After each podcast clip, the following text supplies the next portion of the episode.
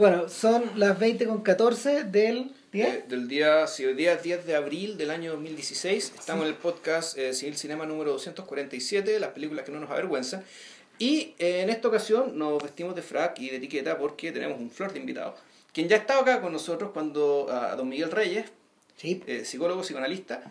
eh, ¿Le queremos poner el apellido lacaniano o no hace falta? La cañada. Ya, Sí, lacaniano, Lacaniano. orgullosamente. Mucha mucha honra. Claro, eh, Miguel nos acompañó en la discusión sobre Zizek. Mm. Y habría estado chévere que nos acompañe- hubiera acompañado en la discusión de, de, de- del podcast del podcast previo que hicimos sobre la figura de Freud, pero en realidad el sobrino de Freud, ¿te acordás? Ah, sí, pues el, del- el- el siglo del yo. El siglo del yo. claro, Mm. gran documental. Curtis. Alan Ah, Curtis, sí. Claro. Entonces-. Bueno, la conversación se empezó hace como cinco minutos, pero como que O sea, estábamos tratando de ordenar- estamos, estamos tratando de ordenar las ideas y en realidad habría que, habría, había que poner play nomás. Y, y en el fondo, a ver, eh, la figura central o, el, o la práctica central en torno a la cual gira este podcast va a ser eh, la idea o la relación del psicoanálisis con el cine o con las imágenes, el, psicoanálisis y el audiovisual. Eh, ahora, respecto de eso, no hay, eh, no hay una idea definida, de momento no tenemos una idea definida dónde partir, Iremos pero- construyendo. o sea, porque eh, básicamente la estamos buscando, pero por lo menos habían salido dos ideas y estaba esperando que, Sí. que, que Miguel no, eh, nos agregara otra. Bueno, la que dijiste tú era, ¿Qué guay dije yo? no, o sea, tú dijiste recién que en el fondo eh, la... El psicoanálisis le presta un, No, claro, es la- un- nuevos contenidos, por Ya. así decir. Uno. A, a ver, yo- hay una escena de Topsy Turvy, que es una de las películas favoritas de este podcast, sobre la cual, sobre la cual hicimos un podcast, y es donde después del gran, del gran triunfo que tiene el Mikado, la esposa de, la esposa de William Gilbert está en, está en cama, está acostada, y vuelve Gilbert después del tremendo éxito, después del tremendo estreno, y, y, y, y Kitty, la, la esposa, le empieza a contar un sueño que tiene. Un sueño en que a ella todo el mundo le aplaude, eh, y él mismo le empieza a aplaudir, oh, bravo Kitty, bravo Kitty, y Kitty hace, dice, uy, sí, es un sueño tan bonito, que lástima que no hay una forma de poder representarlo. Entonces, claro, ¿qué está diciendo Mike Lee? Mike, Lee está diciendo que ya, eh, ya venía, eh, ya se, notaba la necesidad de crear un arte, de que se generara un arte capaz de representar eh, de una manera cabal a través de nuevas herramientas que el teatro no tenía, que la ópera no tenía, los sueños. Entonces, pucha, uno, uno a partir de ahí, digamos, lo que te queda dando vuelta en la cabeza es que efectivamente el cine, para lo que sirve, para lo que realmente sirve más que ningún otro arte, es para representar los sueños. Eh, Y por lo tanto, representar la, aquello, esos síntomas, digamos, de la, esos síntomas de lo que realmente pasa dentro de la cabeza de las personas, que no, que no, que están reprimidos, que suen- no suelen aflorar, eh, salen, no, no afloran hacia, hacia afuera. Entonces el cine, pucha, puede digamos, reproducir un sueño, puede contarte un sueño a través del montaje, a través de las difuminadas, a través de un montón de cosas, el cine puede hacerlo. Y al hacerlo, bueno, lo que hace es que es eh, aportarle a la disciplina eh, toda una área nueva de cosas por mostrar y historias, de, de historias por contar. Tú en el fondo estás hablando de que es una suerte de alfabeto. O Eh, una suerte de máquina, una suerte como de, de, de maleta de herramientas. Pucha, a ver, ¿cómo te explico? Es como que... un abanico. Eh, es un abanico, es una herramienta nueva con la cual puedes contar y mostrar cosas nuevas. Eh, puta, a ver, ¿cómo, cómo explicarlo? Eh, tú cuando... Es como cuando, no sé, cuando de repente en el teatro se le ocurre, ¿sabes qué? Si agregamos más personajes en vez de tener solo un coro y un narrador. Claro. Entonces, claro, cuando agregáis personajes, ya lo, la- lo que puedes mostrar es mucho más. Y lo que puedes contar es mucho más. Y el tipo de situaciones de las que puedes, de las que puedes dar, de las que puedes dar cuenta, son muchas más. Y con muchas más combinaciones, eso es lo más interesante, además, porque en la medida que agregáis los elementos, no solamente son los elementos más que tienen, sino que las combinaciones que se pueden dar entre esos elementos, la, la potencialidad expresiva se, eh, se dispara exponencialmente. Claro, mira, hay algo detrás sobre lo que dice JP y es que, que, que una acotación que yo le hice recién, digamos, antes de, antes de poner play, es que no hay que olvidarse de que eh, las películas y el psicoanálisis prácticamente nacen juntos. Mm. Son hijos del fin del siglo XIX, de, de un cambio de paradigma, eh, prácticamente son las últimas dos grandes creaciones del antiguo régimen, previo a la Primera Claro. Guerra Mundial y al, y a la irrupción del siglo corto, como le dice Hobsbawm. Claro. Y, el, y en ese sentido es lógico que, que estas, tal como ocurre, tal como ocurre, tal como ocurre en menor medida, yo creo, o en, o en otro ámbito de cosas como con el cómic, o el expresionismo, cubismo, y, y, y, y- el, el dodecafonismo, la música tonal, eh, forman parte de un vocabulario que se iba a desarrollar después con otros presupuestos de otra con, con otra con otros criterios y, y bajo personas radicalmente distintas. Y yo creo que esa es la parte fascinante porque porque el- hay algo hay algo en, en el audiovisual que se hace extraordinariamente plástico eh, a los instrumentos del psicoanálisis Claro, pero ahí, ahí, pero ahí hay, una, hay, una, hay que dar un paso previo. Porque está bien, los dos nacen al mismo tiempo, son frutos más o menos de, eh, de, epo- de la misma época, donde Mm. hay detrás energías similares, pero el hecho de que hayan nacido juntos no quiere decir que se hayan encontrado justo cuando nacieron, sino que se encontraron después. Y, y también sería interesante eh, descubrir quién encontró a quién. Yo creo Sí, sí. yo, yo, aportaría que, que, que Freud fue súper reacio al cine. ¿ah? O sea, digamos, Ah. la biografía de Freud muestra que cuando él va al cine por primera vez, cuando viaja a, a- a Estados Nueva Unidos, el viaje famoso, digamos, con Jung, con Ferenc. que, Jung, digamos, que Jung se fue en la clase, en primera clase. hizo, eh, ya. su parte por claro y, y que supuestamente Freud habría dicho les traemos la peste digamos cuando Sí. miraba cuando entraba La- a la, la bahía Libertad, Manhattan, claro. claro Eh, eso es lo que cuenta Jones digamos por lo menos esa es la idea Eh, en ese contexto 1909 eh, Freud llega a Nueva York y después se va a la Universidad de Clark que queda un poquito no, no queda en Nueva York en otra parte y ahí va al cine Eh, le- pero va a ver estas motion pictures que son como estas películas de De gente corriendo. de gente corriendo, claro. Entonces, la verdad es que como un poco divertida y yo leí un artículo de que alguien trató de, de, de hacer como el catastro de, de ese año que se había estrenado, pero no se supo ¿Qué pudo haber lo que visto? vio, qué es lo fue que que vio. Se supone que vio algo así, pero lo que llama la atención es que Freud no eh, consignó nada no hizo la conexión de, del psicoanálisis, ni consignó ni siquiera una, mm, una nota en sus cartas, como decir esto me interesó, no me interesó. Da la impresión que fue algo bastante... Le pasó por el lado. le pasó por el lado, digamos, eh, y quedó como ahí, y como con cierta recelo. Freud no era muy eh, atento a las vanguardias mucho, era bastante más clásico, yo diría, o sea, estaba preocupado del renacimiento. ¿cierto? Mira, autores- partiendo, partiendo por la colección de objetos que tenía en Exactamente, la, la oficina, antigüedad, No, claro, digamos, y era los- Da y- Vinci, y, los en clásicos griegos, digamos. Y Goethe, ya- claro, un poco ese mundo, digamos, él era muy versado. ¿eh? Shakespeare Claro, pero toda la cosa del surrealismo naciente nu- nunca le, le llamó demasiado la atención, ni la música tampoco tanto. eh, y el cine como, como invento, digamos, él lo veía muy americano, eh, entonces no se conectó. Y fueron los discípulos, o sea, esa vez, ese es el registro, digamos, de esa primera conexión que fue nula, Nula, prácticamente. Freud no registra ningún dato, más bien eh, discípulos de Freud dicen que, bueno, fueron, en fin, y sería todo. Y cuando, mm, eh, después de los años 20, se produce la primera conexión a partir de unos discípulos de Freud, alemanes, Ujú. eh, Abraham y Zach, que eh, los conecta la, la- una productora alemana que quiere hacer esta película con Pabst. Ya. Ah, y ahí ellos mm, un poco hacen el vínculo, digamos, con... Ahora, igual es sorprendente que votó una película como El Doctor Caligari, que es del año 19, Claro. ¿cachai? No haya despertado el interés, no haya empezado a... De Freud, nada. Nada. Pero de los discípulos, de algunos discípulos sí, Ya. porque encontraron que se podía extender el psicoanálisis justamente por esa vía. Pero Freud O sea, encontraba muy difícil que el cine fuese capaz de representar justamente eso que conversamos, o sea, Ya. el proceso analítico. Por digamos. extenderlo estamos hablando de, básicamente, de, de difundirlo. De de difundirlo. Claro, difundirlo, Claro, no solamente por libros, claro. Ok. No solamente Sí, por libros. hay que, hay, bueno, hay que tomar, hay que tomar en cuenta, hay que hacer una prevención también.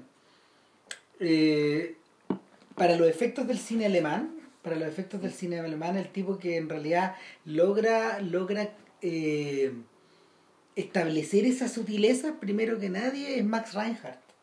¿cachai? Y Reinhardt era un señor que venía del teatro. A Reinhardt se le debe la iluminación contemporánea del teatro. ¿cachai?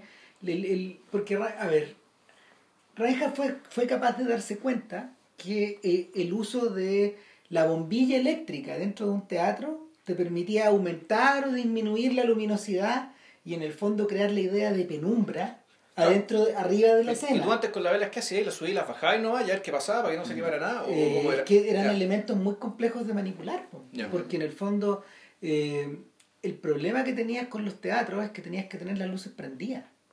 O sea, la, la gente no tiene, la gente no sabe que en realidad la idea de penumbra no existe antes de la invención de, Mm. Mm. de, de la electricidad.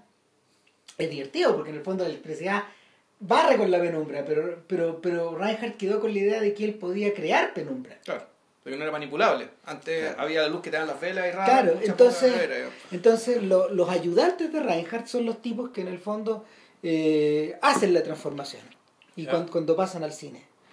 Paul Wegener, por ejemplo, el tipo del golem, esos gallos. Sí.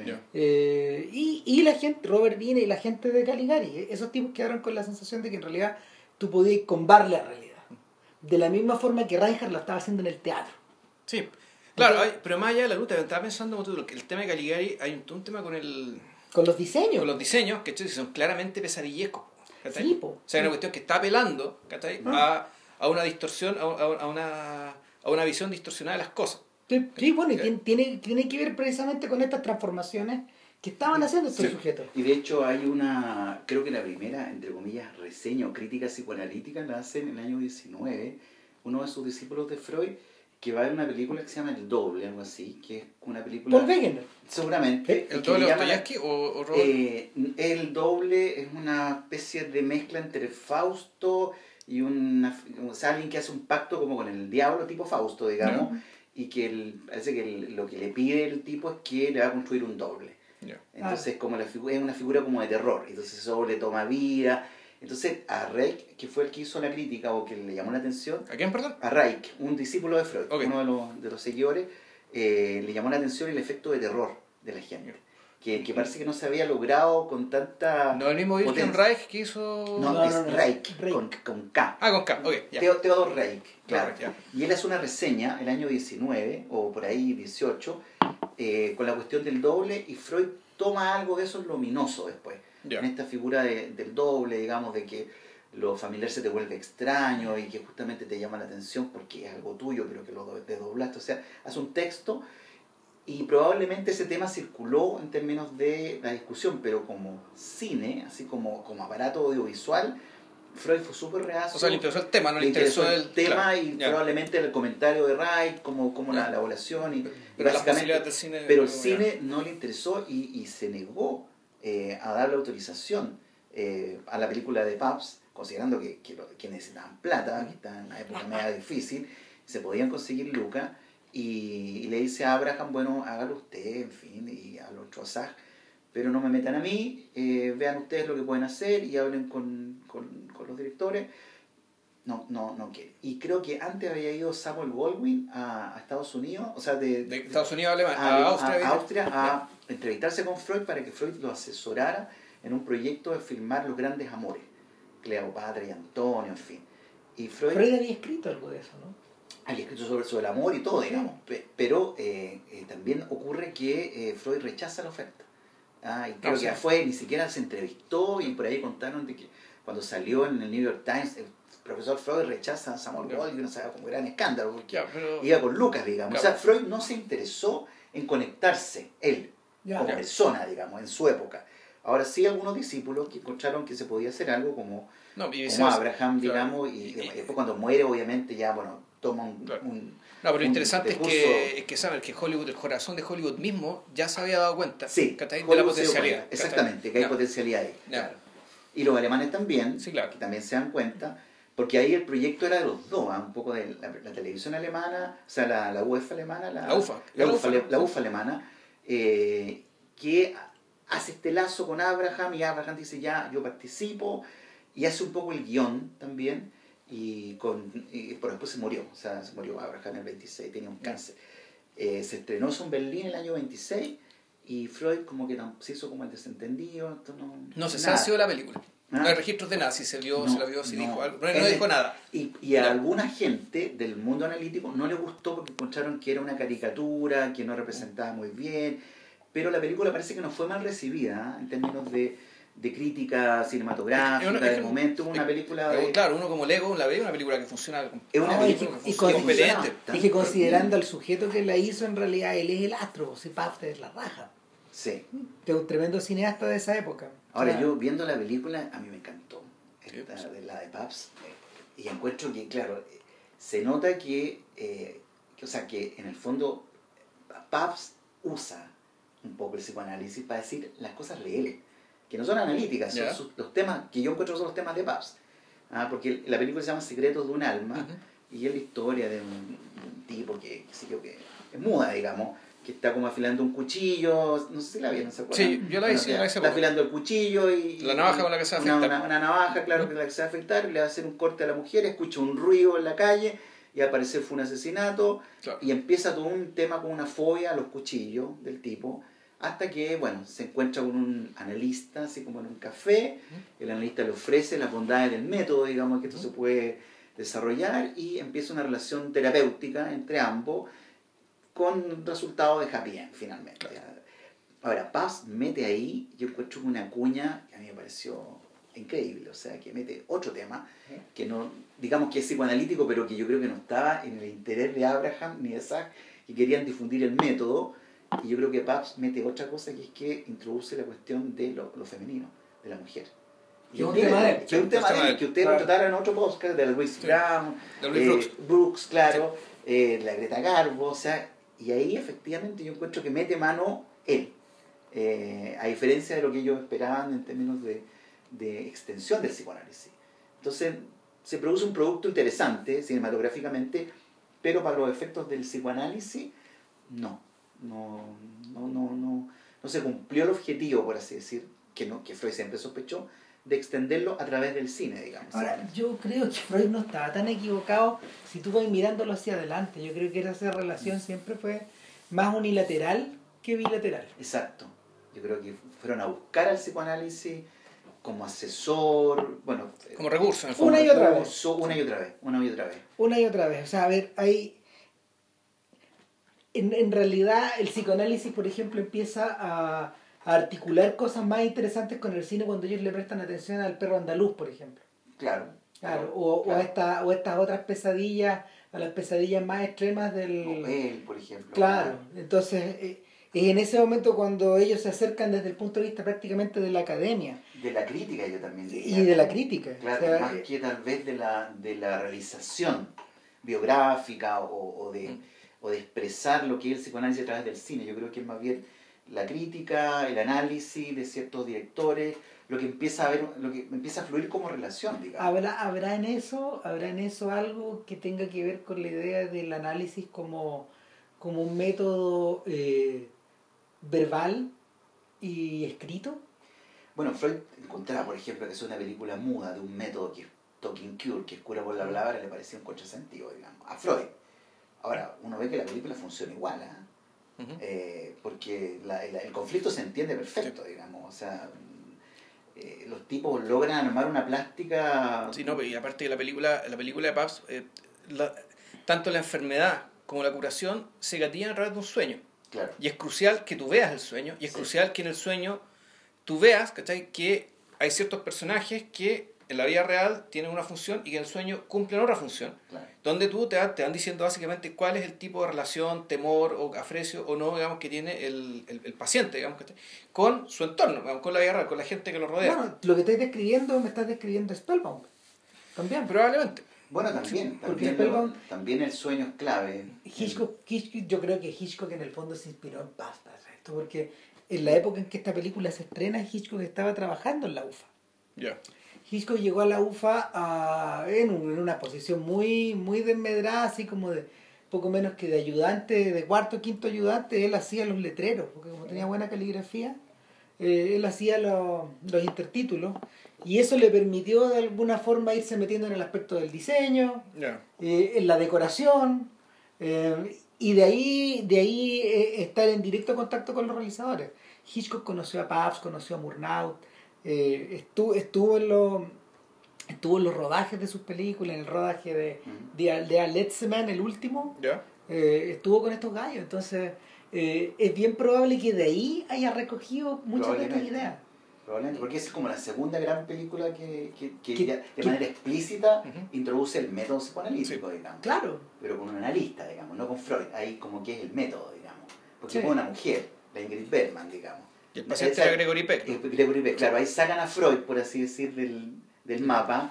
No, no es biográfica ni nada, es el método lo que le, le interesa a, Hughes- o sea, a Hitchcock. a Hitchcock, Como, claro. como, y es un thriller en el fondo también, con, con la figura de, del analista. Mira, yo creo que a Hitchcock le pasa una. le- a Hitchcock le- se le genera un problema en la película, porque en realidad no es de las mejores, Ya. pero a este tipo se le genera un problema práctico. Eh, la capacidad de, la capacidad de evocativa que va desarrollando de manera cada vez más intensa en sus películas a través, no sé, de la simbología o de los objetos Mm. o, de, o de los movimientos de cámara, se vuelve, se vuelven, se vuelven, se cargan de, se cargan de tal cantidad de. Ojo, el tema de los objetos. En Pabst, la forma de enfocar los objetos Oh. es Hitchcock así, pero al, al, al callo. O sea, el tema de la relación con los cuchillos, ¿cachai? Absolutamente. Tú- tú- Claro. tú- tú- esto es Hitchcock. O sea, Hitchchok estaba la sacó acá. Sí, sí. La sacar a otro lado. Es de aquí. Porque enfoca Sí. así directamente el cuchillo. Entonces lo enfoca de una manera Claro, tal que el cuchillo ya es un personaje. Es un personaje. Entonces, el, esa, esa, mm, esa habilidad plástica, acuérdate de lo que dice Godard acerca de Hitchcock, que el rey del manejo de los objetos en la historia del mundo, no, de, No del cine. no del cine, estamos hablando de la historia del, de- de- del arte Claro. mundial, Claro. ni siquiera... Más grande que Miguel Ángel, güey. Exactamente, de eso está hablando, de eso está hablando Godard. Entonces, Ah, Tremendista. la- no, no, porque yo, o sea, yo creo que lo justifica bien. Acuérdate que en el fondo el, el- el- Godard, Godard está hablando a propósito de la de que de- él, él pone a Hitchcock contra Hitler finalmente, po- pone a Hitchcock contra el horror. Contra la nada.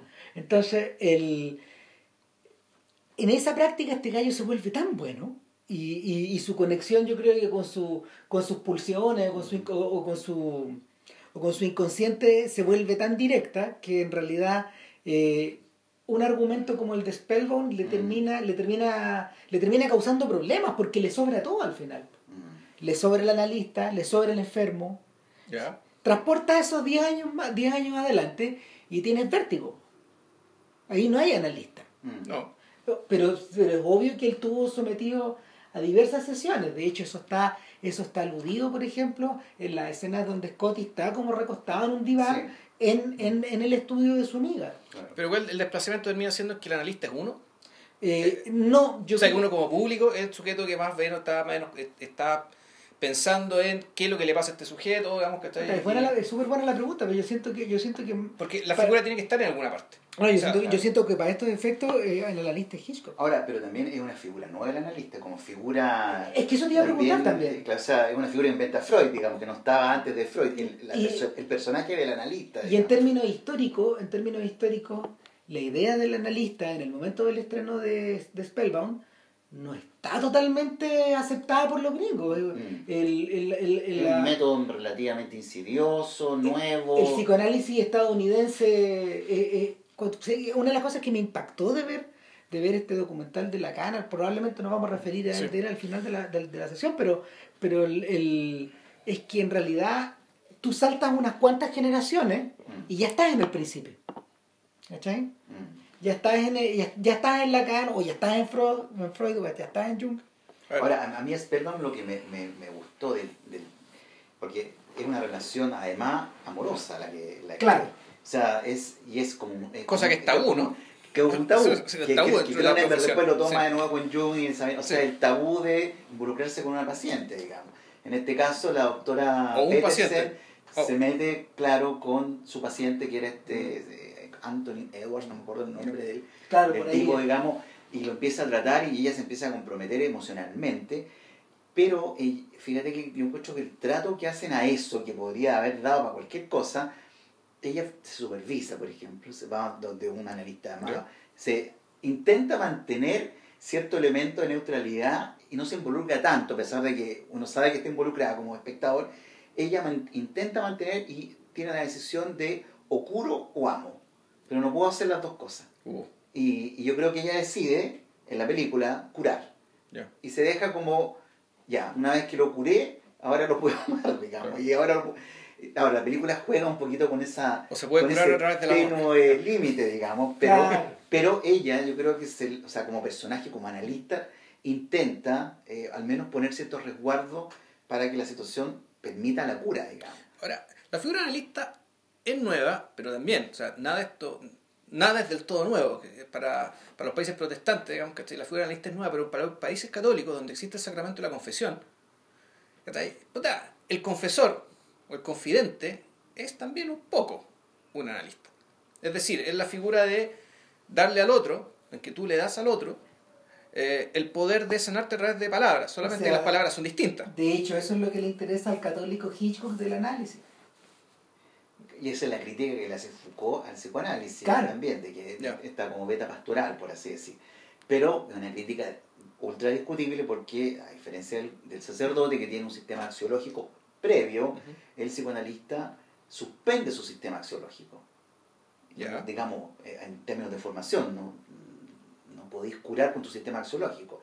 Lo que tienes que buscar es cómo, de alguna manera, el paciente, con sus propias palabras, va reconstruyendo su propia vida, digamos, no a partir del analista como modelo, ni como ejemplo, ni como prescriptor de conductas, que sería el sacerdote, Claro. que te prescribe una conducta moralmente aceptada por los códigos ideológicos de la religión que profesa. Estrictamente el analista no hace eso. Ahora, pero eh, yo imagino, digamos, que la, lo que realmente te puede curar es un nivel de contacto humano, digamos, que también un confesor puede lograr en la medida que el, el confesor también en algún momento ya te, te habla como ser humano. Fondo ya no te habla desde el púlpito, no te habla desde, el- desde la institución, en el fondo. Eh, y que sin embargo, de- siendo, hablando de como un ser humano, sigue siendo lo que la, me gusta esta palabra, lo del gran otro, ¿cachai? Ujú. Una gran voz que te habla, Ah. ¿cachai? Una gran voz que te resuelve el problema, digamos, y cuya grandeza no tiene que venir necesariamente por la institución, Y ni siquiera, la- ni siquiera de la subjetividad de él. Que eso es lo, más, lo que habría que restar. viene la, viene la subjetividad del paciente. O sea, el paciente es el que le confiere su, su Claro, rol de claro. digamos. Claro.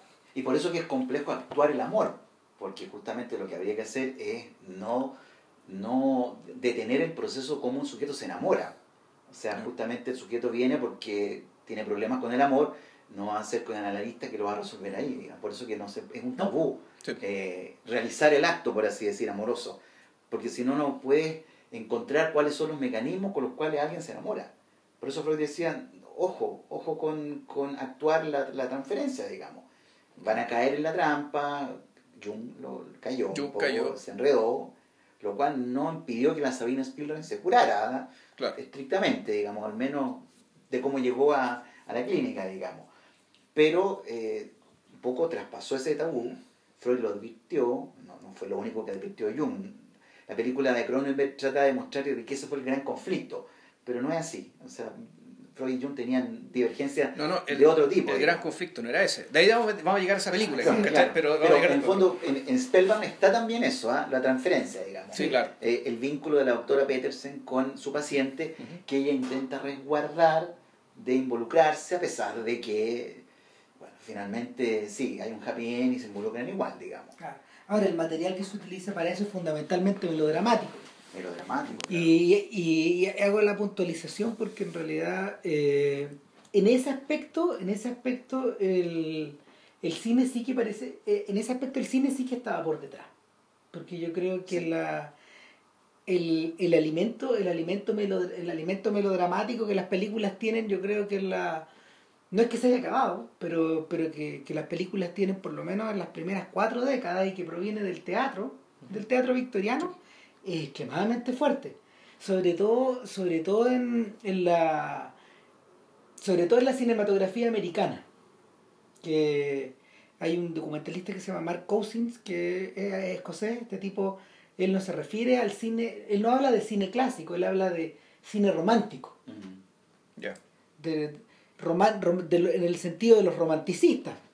¿Cachai? Es como si es como si de alguna forma el cine hubiera estado repitiendo esta era de los románticos Del siglo anterior, claro. y montándole encima. ¿cachai? Y, y, es- y en ese aspecto, por ejemplo, donde, donde el cine no, no, no, no siento que se toque.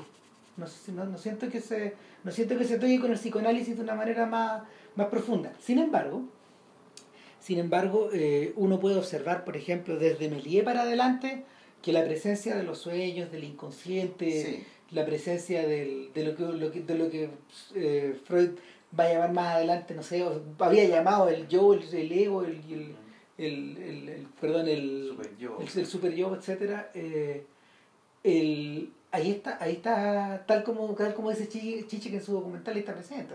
Mm.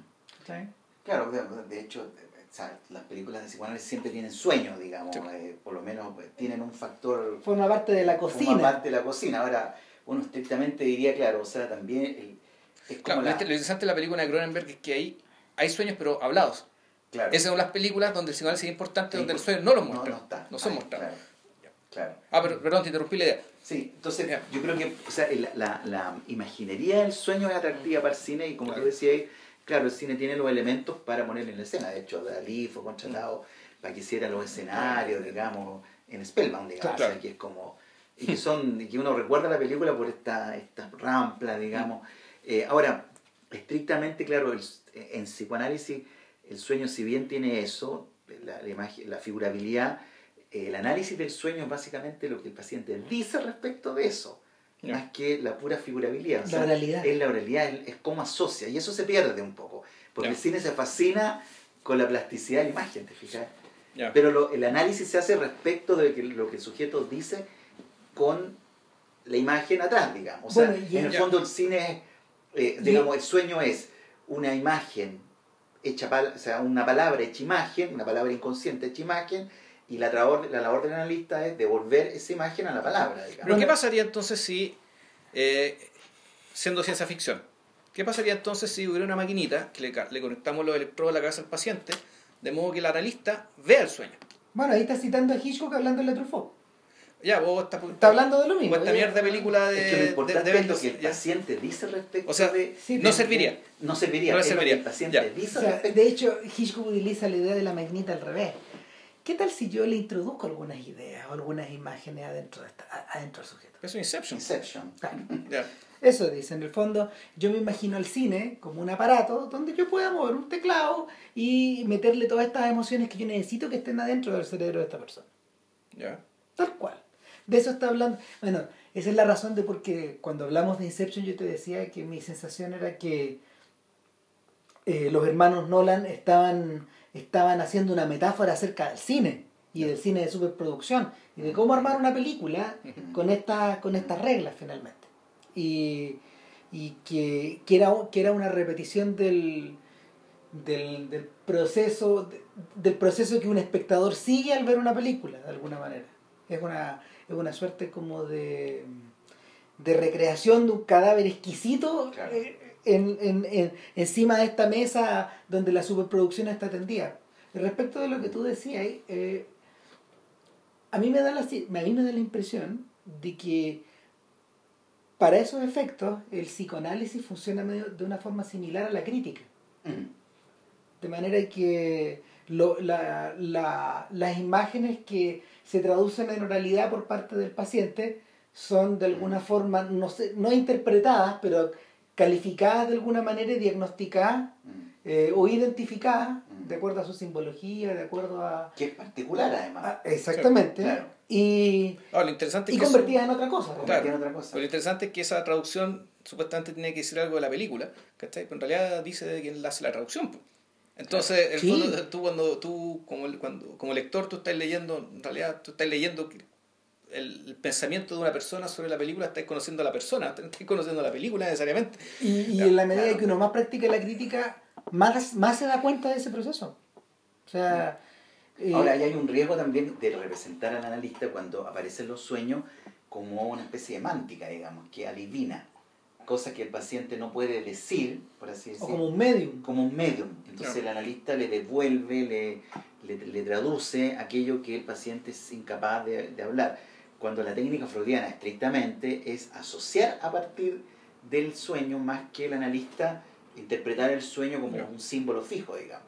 Que es un poco el Que es una figura bíblica el intérprete Claro, ese Sí. intérprete, claro, que, Ya. que hay, ci- hay ciertos como arquetipos, así que el sueña Daniel, con una torre, claro, tal ya. cosa, si sueña Sí. con agua. Que lo de los pies de barro. Claro, ahora las películas en general tienen una mezcla de eso, por lo menos en, en Spellbound y en Pubs, en donde hay elementos más como iconográficos clásicos y también hay asociaciones de los, de los pacientes respecto de eso. De, eh, De- no, no es puramente ni lo uno ni, Claro. ni lo otro, digamos. de hecho, una de las maneras más sencillas de caricaturizar al psicoanálisis en el cine es adscribirlo a la práctica detectivesca. Exacto. En muchas ocasiones, de hecho, los cruzan.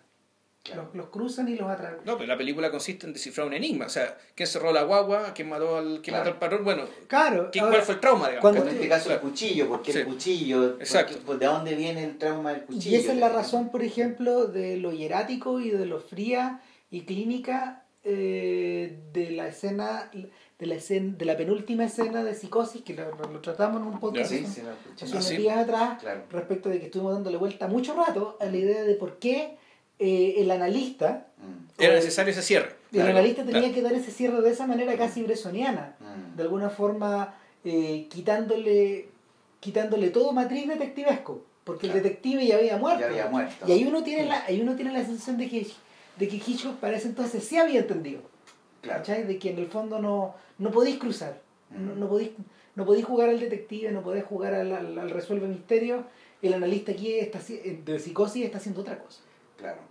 Pero igual está bien, está bien cargado la idea del analista como resolviendo misterios, misterios del alma, se llama la de Sí. Freud, eh, la pas- el la- las pasiones secretas, o sea, hay secreta. algo del orden de que el Sí. analista sería este sujeto que investiga, digamos. Que hay algo de cierto también, hay una investigación, pero lo más importante es que el paciente quiere investigar. Ya. ¿Te fijas? Que eso, eso es la, la novedad del psicoanálisis, cómo alguien quisiera investigarse respecto de un síntoma más que el analista investigar porque sí, digamos, por- porque le Porque, echaron lo- un paciente o que lo contratan, digamos, claro. Porque lo contratan, ¿te fijas? Ahora, a propósito de eso, mientras hablaba me acordaba de la conexión prustiana de, de Proust y el psicoanálisis. Mm. Realmente debe haber harta literatura sobre Sí. eso, pero, pero en el fondo, eh, cuando la Recherche parte, ¿Mm? eh, eh, parte con un exordio largo como de 60 páginas, donde se plantean precisamente estas... No se plantea un enigma, se plantean dudas. Mm. De hecho, hay gente que ha hecho unas conexiones también con el cine, porque en realidad la, la, la, la manera que la, man- la manera que Proust tiene para manejar las imágenes en realidad no, casi no es literaria. Mm. Entonces, el, o es literaria de una manera bien especial, pero el, el punto es que, es que Proust de hecho plantea, se plantea como el desafío de tener que investigar. Claro, Claro, Claro. se parece a lo que tú decías. claro. Y lo logra. pues. O sea, Sí, claro. Va, va, va- va asociando, va asociándose a su infancia, a diálogos familiares, y va resolviendo ciertos enigmas de por qué le interesan tales cosas. O sea, se, se pone como en una posición de como de autoanálisis freudiano, digamos, porque Freud también hizo eso, que es lo que está en la película de Freud de Houston. El autoanálisis, que Freud nomás lo pudo hacer, digamos, y ya desde ahí, desde que se inventó el analista, ya el autoanálisis no existe, porque eh, es, digamos, uno ciego respecto a su propio inconsciente, digamos. Ahora, Freud lo hizo, él inventó el método, lo escribe, y a partir del autoanálisis descubre el complejo de Edipo, por ejemplo, cosas que, que va, va, va a imprimir en la, en- en- como concepto y como, como temática. Pero el autoanálisis estrictamente, ya una vez que se inventó el psicoanálisis, desaparece. Porque sería como tener acceso al, al inconsciente a partir de uno mismo, digamos. Que es lo que sería Proust en el fondo. O sea, re- recordar, recordar, recordar, buscar, buscar, buscar, buscar y encontrar finalmente algo que dilucide el enigma. Eso no es proceso analítico estrictamente. El proceso analítico es desconocer el sueño y asociar a partir de ese, de ese desconocimiento A partir de la extrañeza. de la extrañeza. O sea, de hecho, Freud a sus pacientes los hacía contar a veces el sueño dos veces y cuando se equivocaban, decían que se llevaban tres primos y decían cuatro, ese, ese errorcito le llamaba más la atención que, Que los primos, digamos, claro. Ya. Y de hecho, primos podían ser los números primos, no siquiera los primos de. Claro. ¿Me entiendes? O sea, Sí, era por el peso significante que Sí. decir la sea, lo importante es eh, el primo. Y, y podría ser exprimo, por ejemplo. Y exprimo podría ser exprimir. Entonces, en el fondo, toda la figurabilidad se te va un poco vaciando con el significante. Con la teoría de Lacan, después, esa idea del sueño tan imaginario eh, pierde un poquito de, de peso, o sea, se hace menos plástico, digamos, por justamente estos juegos de palabras. Que en el caso de primo da para todo eso, te fijas. Claro. O sea, si el tipo dice, tengo tres, cuatro primos, uno no tendría por qué suponer que son parientes necesariamente como analista. Quizás son cuatro números primos o quizás es Y eso sí que las imágenes no lo pueden captar. Eso las imágenes no lo pueden captar. Eso no lo pueden eso, captar, claro. eso del proceso Porque la imagen es concreta, la imagen es lo que es. La imagen se tomaría de que es lo que hace Paps, de- Claro. del primo, digamos, que lo disfraza, de- o sea, del primo Lo disfraza de este hombre, de este hombre exótico, digamos, de, de un síntoma, eh, como también como un, un emblema de virilidad y de fecundidad que él no tiene. que no tiene, Entonces, claro, claro. Ah, pero ahí es unívoco, la interpretación es unívoca. es unívoca. Sí, Y el lector, el, el espectador también la puede hacer. sí. Entonces el espectador está al nivel del analista, digamos. De hecho, eso te iba a decir. Lo que pasa es que, eh, a ver, en general, el cine es muy bueno para. eh, lo puse hoy día en un comentario, hecho, a propósito de una película que se llama. que es de podcast, se llama Tres Recuerdos de Juventud de Arnaud Desplechin. ¿Ya? Ya. Y en ella Desplechin retoma, retoma un personaje que él filmó, o cuya historia filmó el año 96 en una película llamada Ma Vie Sexual. El personaje se, tiene, tiene, hasta nombre joyciano, se llama Paul de Daluz. Ya. Ujú. A propósito de Stephen de, de Daluz, De Daluz, claro. Claro, el, el artista adolescente. Y, y en este caso, eh, el tipo plantea la idea de tres recuerdos de su, de su infancia y adolescencia que en, en principio no están relacionados entre sí, que no tienen la misma duración en la película, hay dos bastante breves y uno que dura una hora cuarenta y cinco, más o menos. La película dura como dos horas, dos horas tres, una así. Pero están completamente descuadrados en términos de, de significación, de peso. Eh, en principio parecen gratuitos incluso la manera de presentarlos, etc. Eh, y, el, y el tipo que recuerda, el tipo que recuerda a veces él, a veces una voz de un narrador, etc. Y, y claro, viendo la película se provoca un, se- uno, se, uno se, se provoca un efecto que es muy propio del cine, que en el fondo el cine es súper bueno para reflejar imágenes definidas, Mm, aunque sean muy fugaces, mm. aunque sean, Mm. aunque sean captadas con una velocidad muy rápida y al mismo tiempo el cine es extremadamente bueno para eh, almacenar anécdotas, rostros, eh, eh, lugares como si estuvieran en ámbar. Mm. O sea, de hecho uno siempre habla, no sé, pues, del rostro, el rostro no sé cuánto de la Garbo o de la belleza de Marilyn Monroe, etcétera, pero esa es una belleza que está definida en tal momento, en tal lugar, en cada toma, en, ta- en tal toma. No, y hecha para eso. O sea, se había conscientemente sabía que tú, esa imagen va a quedar encapsulada y va a ser una especie de recuerdo colectivo. O sea, va a ser un recuerdo individual, pero son tantas las personas que van a quedar tratadas que va a ser un recuerdo colectivo, va a ser un ícono. Y a eso iba. Resulta que el cine es medio malo para los recuerdos. El cine no... Y, ese es el, el desafío de Desplechan en la película. Cuando uno empieza a ver la película, uno queda des- desorientado y se pierde. Te, te salís de la película, te volvés a meter y lo que ocurre es que... ¿Pero qué te una- refieres que es malo para los recuerdos? eh, El, el cine como No. disciplina, porque tú uno podría decir, el, pues tú, tú, tú, me, me hablaste una vez de, de estos videos de una familia que se iba a pasar el verano a, a Miami, entonces un recuerdo, y que eso era un recuerdo, era una imagen casera de una familia, y que esa imagen casera de una familia tenía la gracia de mostrarte cómo era la vida, los valores, el optimismo, la, puedo decirlo, la salud ¿cachai? que había en Estados Unidos de, en los años 50 Claro. y que se fue para siempre, digamos. Y eso fue capturado, pero no por el cine, sino que fue capturado por una cámara casera. ¿Cachai? Pero, y- pero vuelvo a la idea de que eso está como en, está como en, eh, es como el, es como el bichito que tiene de, que tiene Richard de- Richard Attenborough en, en, en eh, ¿cómo se llama? en Jurassic Park, está ahí, ahí, atrapado. ¿Cachai?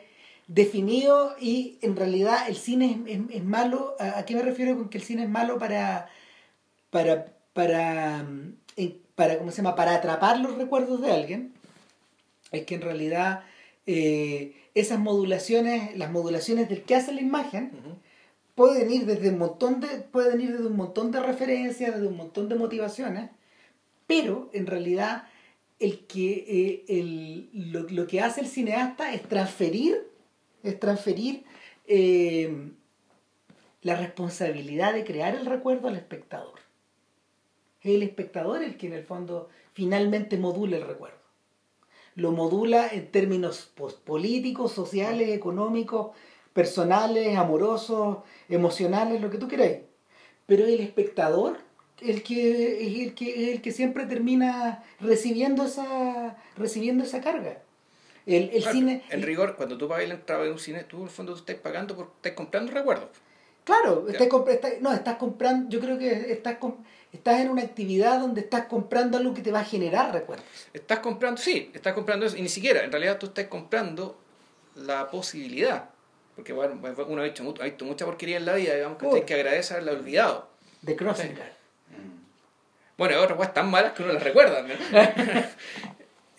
Puta, claro, pero, pero ah, ah, bueno, es que eso iba en el fondo. El, el recuerdo, el recuerdo de el recuerdo de Dustin Hoffman acerca del graduado puede estar súper puede estar súper objetivado y puede estar atrapado en todos los documentales que tú quieras, digamos, pero pero la el que tiene el espectador X que la vio en tal momento, en su estreno, en el VHS, en el Blu-ray, es otra cosa. Y, y, y, y donde de verdad está atrapada la experiencia cinematográfica, pareciera ser en el tránsito, de uno, del uno al otro.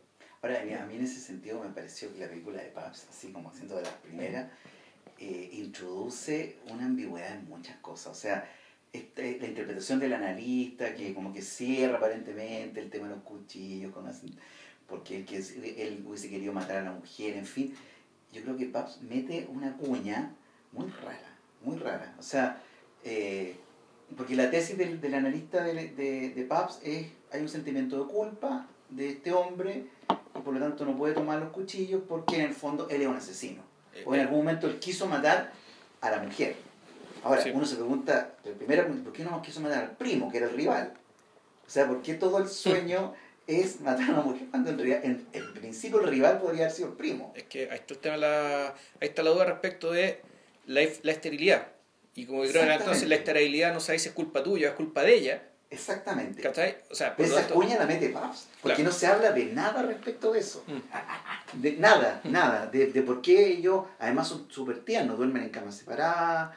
Pero un eh, matrimonio completamente normal y. matrimonio muy sí. normal, te fijas, pero no tienen hijos. O sea, Claro. él no es- él- Pero normal en el sentido virtuoso, es un matrimonio que se quiere, ¿cachai? Ellos dos se quieren. pero tiernamente. Sí. Cero erotismo. Mm. Cero erotismo. Y de hecho, todo el tema del, del, del, del tipo, digamos, es que no soporta imágenes de su, en el sueño al menos, Ujú. de su mujer erotizada. Claro.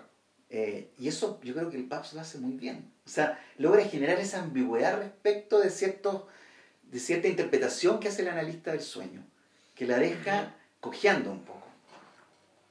A mí Claro. me quedó esa impresión. Digamos, cuando la vi, yo dije, claro, además como que el, el- el final es demasiado eh, así feliz, Mm. el tipo ya se resol- resolvió completamente todo, abraza a la mujer, Claro. tienen un hijo, pero uno no sabe si el hijo realmente es Lero, será el primo, cuando el tipo se fue, porque una de las intervenciones del analista es váyase a su casa, a la casa de la mamá, ¿te acuerdas? Sí.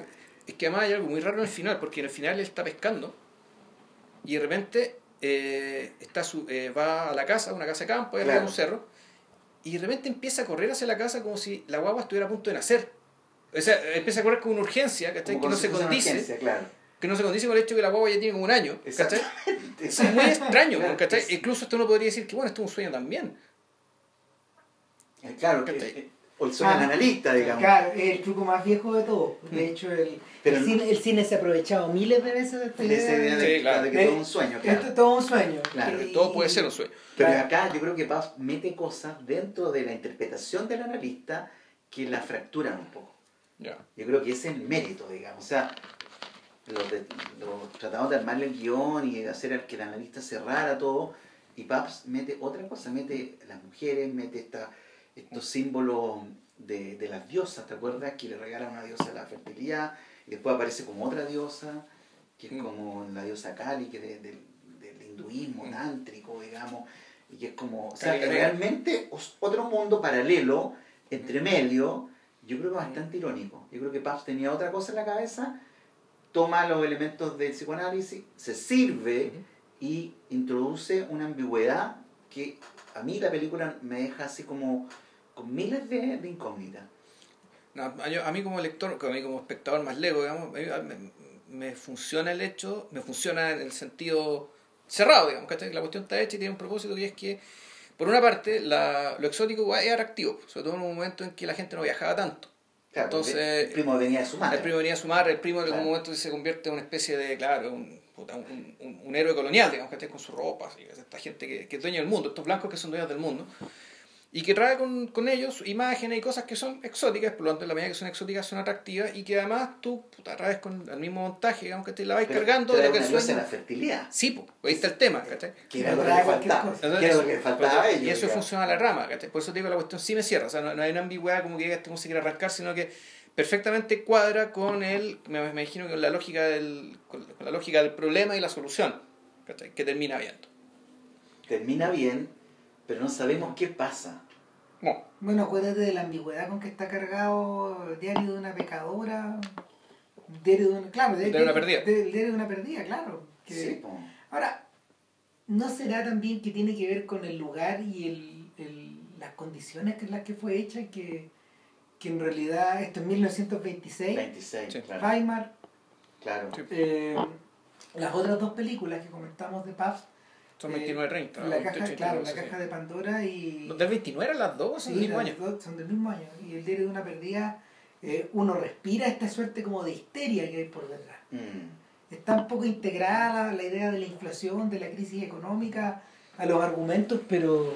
Claro, pero- y ya, y ya, la, y la, ya la existencia de los nazis como actor político importante. po, ¿cachai? Claro. Una sombra que está ahí, ¿cachai? O sea, que, está, Mm. que está, que se está moviendo. Es que lo curioso de, de la película de Babs es que siendo la sexualidad un tema, porque son no, no, no aparece por ningún lado. Estrictamente la interpretación No. es del es puro sentimiento culpo porque quiere Sí. matar a la mujer, pero la sexualidad, que es el gran tema del psicoanálisis, digamos, la, la relación conflictiva de la sexualidad, no aparece. Bueno, pero tampoco, tampoco aparece tan de manifiesto en la película de Houston. En la de Houston, Sí, no, sí. yo creo que sí. Sí, o sea, el sí. gran conflicto con Breuer es que Breuer no, a- no adhiere a las tesis freudianas de la sexualidad. Ah, pero, pero está trasladado a otra cosa, a eso me refiero. No, no, está, pero el no tema está, de- vi- no, está, no está vivenciado de una forma personal, salvo, salvo en la relación que él tiene con Marta, pero eso se controla. Claro, pero y la que él tiene también con la paciente. Con, No, no, sí, con- eh, lo que que- Freud se, se, sí. se- se abstiene. Ahí hay dos tramas. O sea, la, la película de Freud, el, el fondo, ¿qué es la película de Freud? La película de Freud, yo al menos la entiendo como La de Houston. la de Houston, ¿sí? Ya. La forma en que se trata de hilvanar de una manera coherente, muy entretenida además, los sucesivos hallazgos intelectuales, digamos, que, que terminan configurando de esta gran doctrina llamada psicoanálisis. ¿Ya? Entonces, y, y empieza con una progresión, o sea, empieza con bueno, el tema de los síntomas de la histeria. Después Exacto. se encuentra con Charcot y la capacidad de, eh, de determinar a través de la palabra ¿cachai? que estos síntomas, que los síntomas de la histeria son síntomas mentales y no físicos. Eso por una parte. Después viene el tema del encuentro con Breuer y Breuer le dice, bueno, la gente cuando la hipnotizo me empieza a decir cosas sin conexión que terminan apelando a su pasado. Entonces volvemos ya por el tema del pasado. Y ahí empezamos a encontrar elemento, elemento, elemento, digamos, hasta que llegamos al gran cagazo, por decirlo de alguna manera, que es que el, el- la sexualidad infantil. Claro. Que es lo que termina generando el quiebre con el quiebre con Breuer. Breuer Claro. y el quiebre en el fondo de Freud con, Con su la época también. con su época, de con su época. gremio Con su gremio. y con su gremio. Entonces, la, en realidad, la película de Freud se trata, está acotada a ese periodo, no, no, no, no se preocupa de la infancia de Freud, no es una biografía completa, sino que empieza con él como médico joven, inquieto y más inteligente que el promedio, digamos, y ya como termina como ya cuando se convierte en un paria para la medicina y efectivamente crea, y, y lo resto historia conocida, por decirlo. Bueno, yo creo que se da por, enten- por enten- por entendido que lo que viene después la creación de la secta freudiana, por decirlo de alguna manera, porque ya vamos a hablar de, de- de- Sí. de los freudianos como secta, digamos, que en, en- en las otras películas. Entonces, da- abarca esto. Ahora, esta, esta sucesión de descubrimientos está sostenida en dos pilares. Está, por una parte, el análisis de pacientes, particularmente de la señorita Kessler. Mm. ¿Kessler o Kessler? Kessler es una ficción, ¿ah? porque Sí. Es, es un, es un combinado, es de, un muchas- combinado de muchos de casos. De varios varios casos. pacientes, De varios casos, de Ana O, de Lucille, en fin. Ya. De- claro. Claro. Entonces, por una parte está el... Es una idea de Sartre, ¿ah? Sartre se le ocurrió eso de, mez- de mezclar, digamos, condensar en una figura femenina que iba a ser Marilyn Monroe en principio, y después la Ujú. propia analista le dijo que no, que no lo hiciera, digamos, pero fue, otra actriz, condensar, Susana eh, York. claro, Susana York, varios pacientes, que fue una idea interesante, digamos, eh, pero que, claro, eh, estrictamente no se relaciona con, con el caso Anaón ni con el Claro. caso Lucille, o sea, una, es una mezcla, digamos, pero permite eh, condensar el problema, digamos, de la Claro. transferencia, el tema Sí. sexual, Y te permite el continuidad. cuerpo, y te permite continuidad, para claro. efectos de, de la película. Entonces, esa es una. En el fondo, ese es un caso detectivesco, ¿cachai? porque en el fondo sí está, está tratado así, ¿cachai? solo que son una sucesión de Claro, casos tiene que descubrir el origen de Claro, cada síntoma. de cada síntoma, exactamente. Y por otra parte está el tema del mismo Freud. O sea, Y Freud su y- y- propia- y su su propio- el- propio- el, claro. tema, y eso explota cuando muere su padre y lo Claro. encuentra al cementerio. Claro. Entonces, la así viendo la película ya desde mu- mucha distancia eh, y con todo el respeto de lo que me gusta de la película, está súper claro que, que los pilares que, que los pilares narrativos son estos dos casos y son casos detectivescos que terminan con su resolución y su resolución lo lleva a comprobar que efectivamente los niños no son inocentes Claro. sino que los niños son sexualmente ya piensan No sexualmente hay edad de inocencia. exactamente no, De no hecho, usa la expresión le da la inocencia. Sí, lo ocupa. Lo sí, ocupa, sí. la ocupa. Y, y claro, y la película termina ahí. Claro. y ahí se acaba. Son cinco años más o menos. Entonces, el tema, por lo tanto, el tema del sexo es, eh, eh, eh, es importantísimo. Es importante. Es importantísimo. Sí, pero no, es- no, ah, o sea, no, no lo niego, pero no es, no es la... Él no está sexualizado en la película. O sea, Eh, Freud rechaza, rechaza Sí. la, la mujer, eh, la, ¿cómo se llama? La señorita, bueno, Kostler, no sé sí. Eh, lo intenta seducir así de manera descarada, digamos. Sí. Y Freud, súper, digamos, neutral, le dice, no, usted es un desplazamiento, usted quiere otra cosa. Sí. Yo O sea, soy- él yo soy la sombra, yo soy la sombra de sombra y Freud también en la sombra. O sea, él trabaja fuertemente ese principio, digamos, de, de, de abstinencia, digamos, respecto de la provocación que ella le hace. Eh, entendiendo además que Freud está él investigando su propia sexualidad, Claro. digamos, su propia sexualidad infantil con su madre. O sea, eh, ¿por qué no puede, de hecho, ¿por qué no puede entrar al cementerio a la tumba del padre? Claro, esa es la pregunta es- para él. es- esa, esa es la pregunta que mueve todo.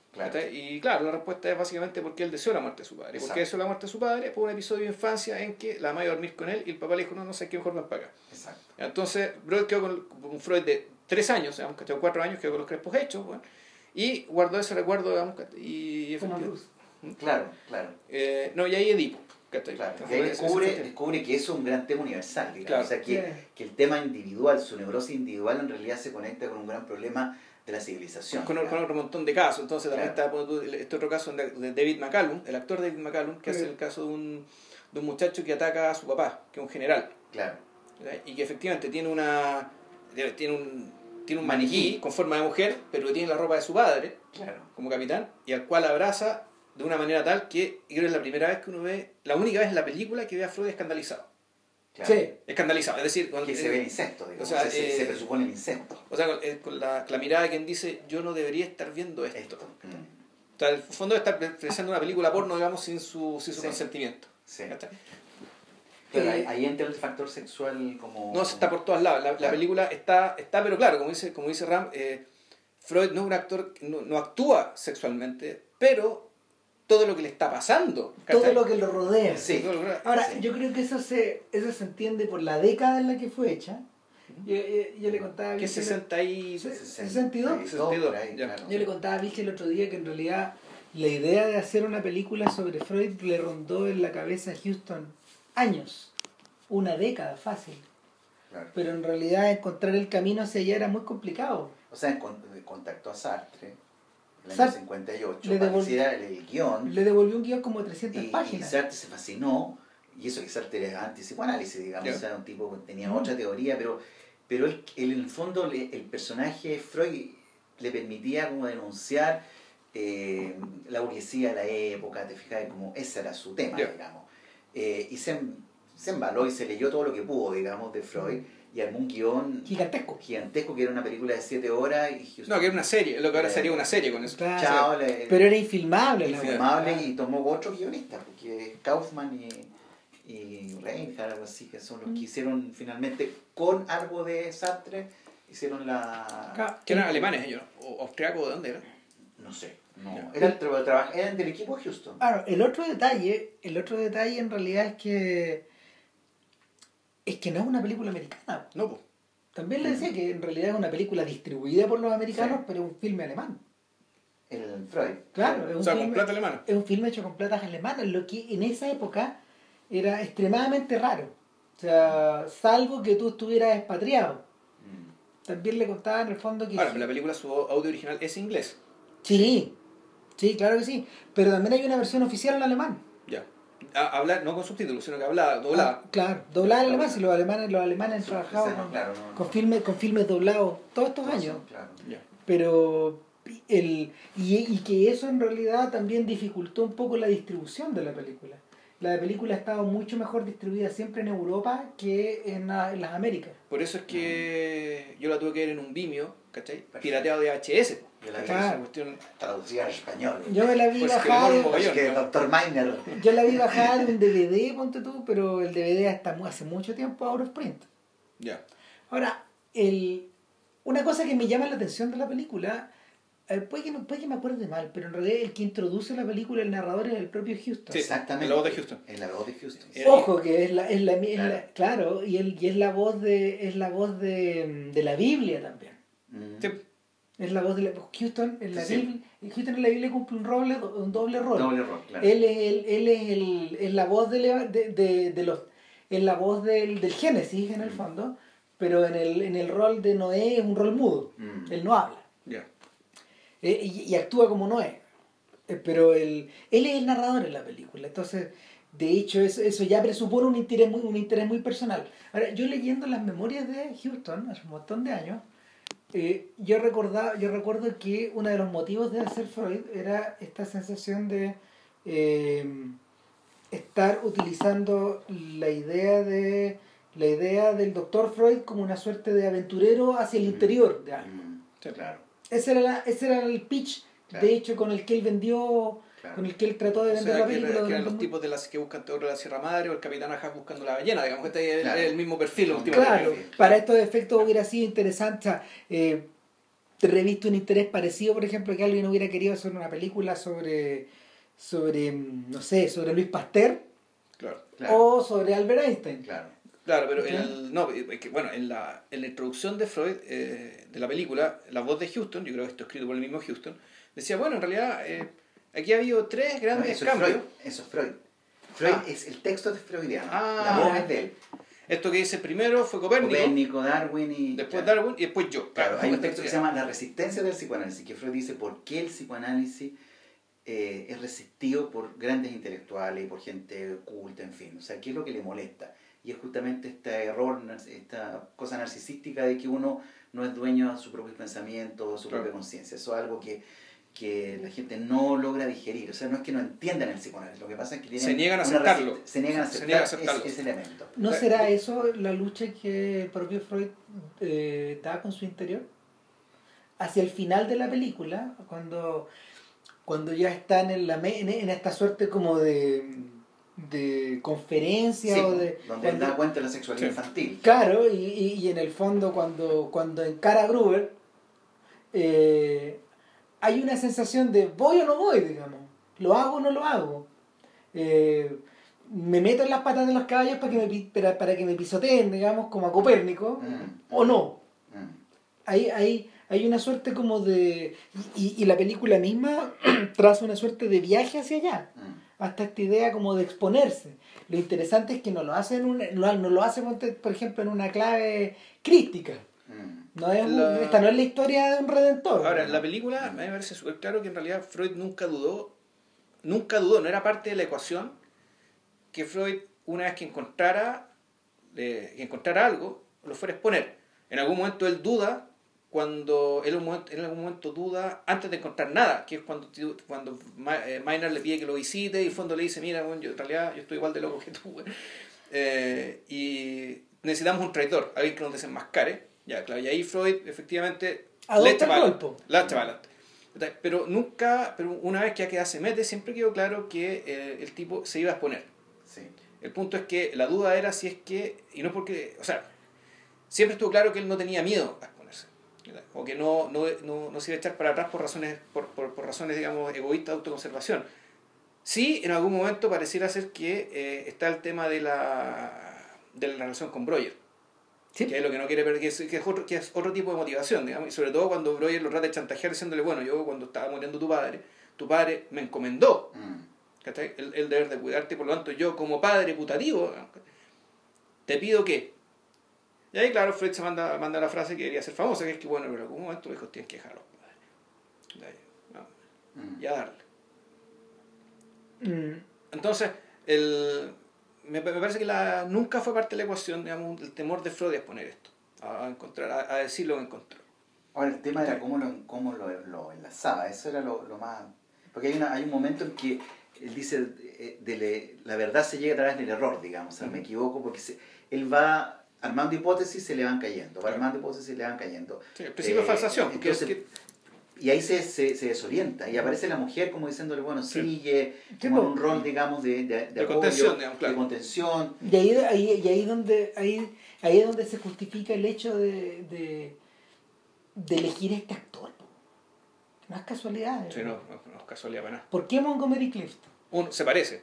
Sí, se, Se parece, parece mucho, sí, se parece, sí, sí. se parece harto, sí. Eh, pero bueno, Clift era un homosexual De en- closet. en, sí. el closet, eh, con una con una vida súper con una vida súper tormentosa.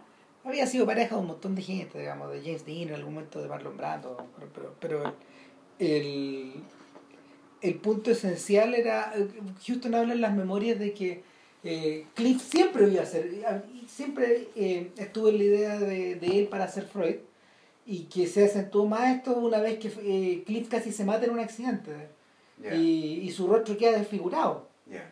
Esto es como a finales de los 50, más o menos. Y, y, esto, y eso es lo que gatilla finalmente la, la adicción a, lo- a los remedios de Clift y la muerte de él. Por los dolores. ¿eh? eh, claro, eh, la muerte de él prematura, como el año 66, 67. una cosa Sí, bueno, yo escucho también que Monty Cliff era un tipo que el hecho de ser homosexual de closet lo, Lo torturaba muchísimo. lo- Claro. está, está completamente cagado por eso. Ahora, en el guion de Sartre, eh, él, él, él enfatiza mucho... ¿Te leíste el guion de Sartre, perdón, las 300 páginas? No, así de pedazos. Ah, ya, digamos, ok. ¿verdad? No. Pero está publicado. Está publicado en Alianza. Bueno, sí, sí. ya. Es para leérselo, así. Ya, yo bueno, leí sí. un pedazo, así, lo que pude bajar. Pero Sartre enfatiza mucho el tema de la mirada de Freud, la mirada Sí. penetrante, eh, aguda, qué sé yo. Y de hecho en la película exacerban esa mirada, Sí, porque claro. los ojos, Ojos de ese- loco. De, de ojos así Lo como ojos de loco, muy abiertos. digamos, muy de- abiertos y hace mucho, A ratos parece, sí, parece un, renazo- un renacuajo. Claro. Con los ojos saltones. muy saltones, claro. que es todo el, que es todo el aspecto medio monstruoso de, del propio Cliff ya metido en la droga y, y esta sensación de que en el fondo está como jalado. Está como un poco jalado, claro. Da la impresión. Y- pero pero Houston, Houston lo ocupa de dos maneras. Una, bueno, que también está aprovechando que tiene probablemente al, al más fino actor del método. ¿Cachai? Puede ser. Y efectivamente un tipo complicado. Se, se- Sí. se transmite, transmite conflicto, digamos. Transmite, transmite un conflicto que de hecho no está presente en los Freud posteriores, en los Ah. Freud cinematográficos posteriores. aparece más calmo, el Vigo Mortensen aparece ¿no? Y mucho este más... otro caballero de la princesa. Pues, un señor plácido, que digamos. otra edad también. Claro. Claro, de bueno, en, en principio. De otra edad. O sea, Y el, eh, eso por un lado. Y la otra sensación es que en realidad también, aparte de, una, de, de un filme detectivesco, si tú la quieres, si tú quieres encuadrar a Freud, pasión secreta en alguna, en algún lado, yo la meto al género de horror. Es un filme de horror. ¿Cachai? Está, está su blanco y negro súper súper contrastado, rodeado de penumbras, de unos negros profundísimos, de unas noches que no se acaban. Sí. de- Bueno, y de cosas que no se pueden ver, una- ni sa- ni saber, digamos, esta escena con el, con el, con el maniquí es, es brutal. Atroz. O sea, Freud, No. un gran investigador, se, se asusta, digamos, se quiere ir. del- Exacto. Eh, O, bueno, no y esto- soporta No, y de eso, hecho, hay, llega un momento en que la película tiene que hacer concesiones, como por ejemplo el, este, el, el doble, la doble escena del sueño en Nápoles, perdón, Mm. del recuerdo en Nápoles, ¿cachai? que es un, un sueño absolutamente de, de esta ni- de la, la, la- la señorita Gerner, cuyo padre muere, Mm. y que lo van a ver al, al supuesto hospital, y el hospital, Oh, ese momento es brillante. el hospital tú decís, puta, puta, puta la enfermera rara, weón, ¿cachai? Como que te miran sentado de una manera típica, ¿cachai? Claro. qué sé yo, ta, ta, ta, ta. Tú, tú, tú así un pequeño, tú, tú avanzáis un año y medio y te encontrás con las escenas similares del candidato de Manchuria, Ya. de John Frankenheimer. Están hechas de la misma forma, Exacto. con esta idea de, de girarte y de provocarte, Mm. pero, pero este objeto no estaba aquí, Mm. este tipo no se vestía así Mm. en el flashback anterior o en el sueño anterior. Mm. ¿Qué está pasando? No, claro, pero ahí, lo, que llama la atención es que cuando... Y ahí la película tiene, que- tiene que hacer la concesión, ¿cachai? Porque cuando a ella, la ciudad que la llevan a ver el cadáver del padre y dice, bueno, y mi padre estaba Mm. muerto con lápiz labial en la boca, Mm. ¿cachai? Cuando en realidad, si murió en el acto, debería estar muerto con la tremenda erección, po, ¿cachai? Claro, claro que sí. Pero esa cuestión la película lo mira. Eh, claro, sí. Entonces, aquí va a haber... Es Va que ya no podéis llegar tan va, lejos. va- va a estar el, el, el- va, va a estar la carpa levantada, digamos, Sí. que está ahí enlazada. Es No. que toda la historia de la señorita Garner es tremenda, realmente brutal, digamos. O sea, desde su madre, que era una Sí. ramera recuperada, digamos, eh, la relación con el padre, o sea, eh, se huele incesto, pero después Freud descarta esa, esa tesis, digamos, Mm. y, y ahí inventa la sexualidad infantil. que se le inventó, claro. Claro, claro. Entonces, te quedáis con la sensación de que es un relato de horror. Sí, sí. Y ahí es donde Freud, curiosamente, en su calidad de película europea, se calza, se calza con otro filme europeo de la época, que es El proceso de Orson Welles. ¿cachai? Que es del año. Es del mismo año, claro. es del mismo año y, y transita por lugares más o menos similares. Lo que pasa es que en realidad uno puede decir en rigor, no es que la película sea una película de horror. Lo que pasa es que el horror, ¿cachai? Fluye hacia la película. O sea, no, es que, es que no hay que hablar en términos de género, porque claro, cuando habláis de cine, tú habláis de géneros, ¿cachai? Puta, Sí. la película es una película de esto, ¿cachai? Pero el punto está en que eh, el horror más que como género, el horror como experiencia de la vida, digamos, ¿cachai? Que, puta, efectivamente fluye, va y viene, digamos, dentro de la psique de las personas, Sí. Por lo tanto, no es que sea una película de horror, sino que simplemente deja entrar muy bien, ¿cachai? Lo horroroso que tiene, digamos, el psiquismo humano. Mm. es que lo, lo- es que calza muy bien, pero yo, y, y, y, y, y, y yo iba más allá, digamos, estaba pensando en los guialos de, de Mario Baba, que son de la misma época también, y los primeros filmes de la Hammer, que son de la misma época. Entonces ahí ya tenía Ya. otra cosa. ¿cachai? Y, y en el fondo es la es la sensación de es la sensación de- ah me estaba olvidando del ciclo el ciclo el ciclo de Edgar Poe que armó Ya, que armó Roger Corman Roger Corman, claro. ¿Cachai? Entonces, cuando tú juntas Mm. eso, tú juntas una manera de producir películas también, pero pero hay, hay, hay, puntos, hay puntos de contacto que son exclusivos de los 60. Yo creo que tienen que ver con tienen que ver probablemente, no sé, pues, con, con alguna mm, a, a veces nosotros con JP hablamos de hablamos del 73 Mm. en, en el, no sé, ten- tienes que haberlo escuchado en el podcast, como una como una suerte de eco cinematográfico del 68, donde Ya. se empiezan a, a generar Ah, muchas películas que están respirando de la misma forma y en el fondo están hablando de la muerte de Occidente, de, Mm. de, la, de la disolución de algo.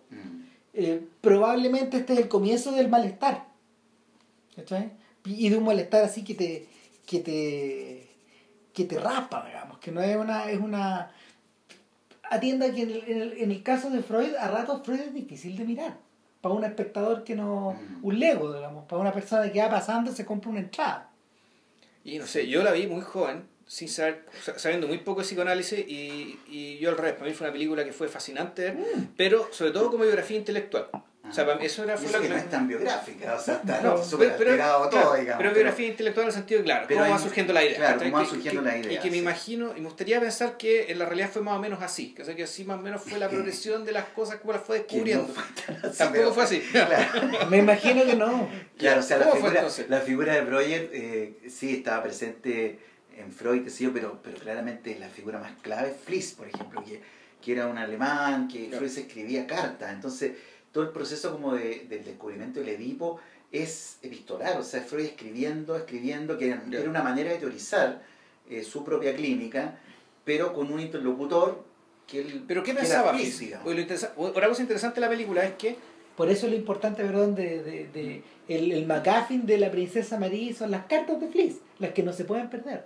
Exactamente. Sí, po. por es eso que. Fliss son esas cartas. Exactamente, esas son Es lo cartas, único que no se puede pero son claves, digamos. Pero lo único que no se puede publicar, según el viejo. Claro. Entonces, claro, sí, sí, lo- lo verdad. pasa- hay cosas que él no quería que se supieran. La, la gracia, para mí, una gracia de, de Freud es, es mostrarte que la idea de Freud tampoco eran de Freud. O sea, muchas ideas ya venían de antes, Muchas trabajando la gente, ¿cachai? entonces el hecho que tuviera este personaje Charcot, ¿cachai? o el mismo Breuer que había encontrado. Claro. Y, y ahora me entero que hay más, pues, o sea, este señor Fliss. Entonces, que, el, que Freud también, hay, aquí hay un, hay un, hay un compuesto. ¿cachai? así como, así como Marx, claro, también es un tipo que elaboró a, través de otra que eh. Breuer le dice las, las, las cosas sexuales las- los secretos de alcohol, lo escucho todos los días, pero ¿cómo va a ser de eso un objeto teórico en el fondo? Claro. O sea, eso estaba ahí, pero es Freud el que toma ese datito. y que lo toma en serio. digamos, lo, claro. lo toma en serio, digamos, bueno, lo de Charcot también lo toma en serio, que no es lo mismo que Charcot Claro. propone, digamos, lo de Fliss, en fin, eh, Pero- lo de Breuer también en el sentido que Breuer inventa la talking cure, O sea, de estrictamente el método de la palabra Es de él. es de él en el sentido que la, la paciente, Ana O, originalmente,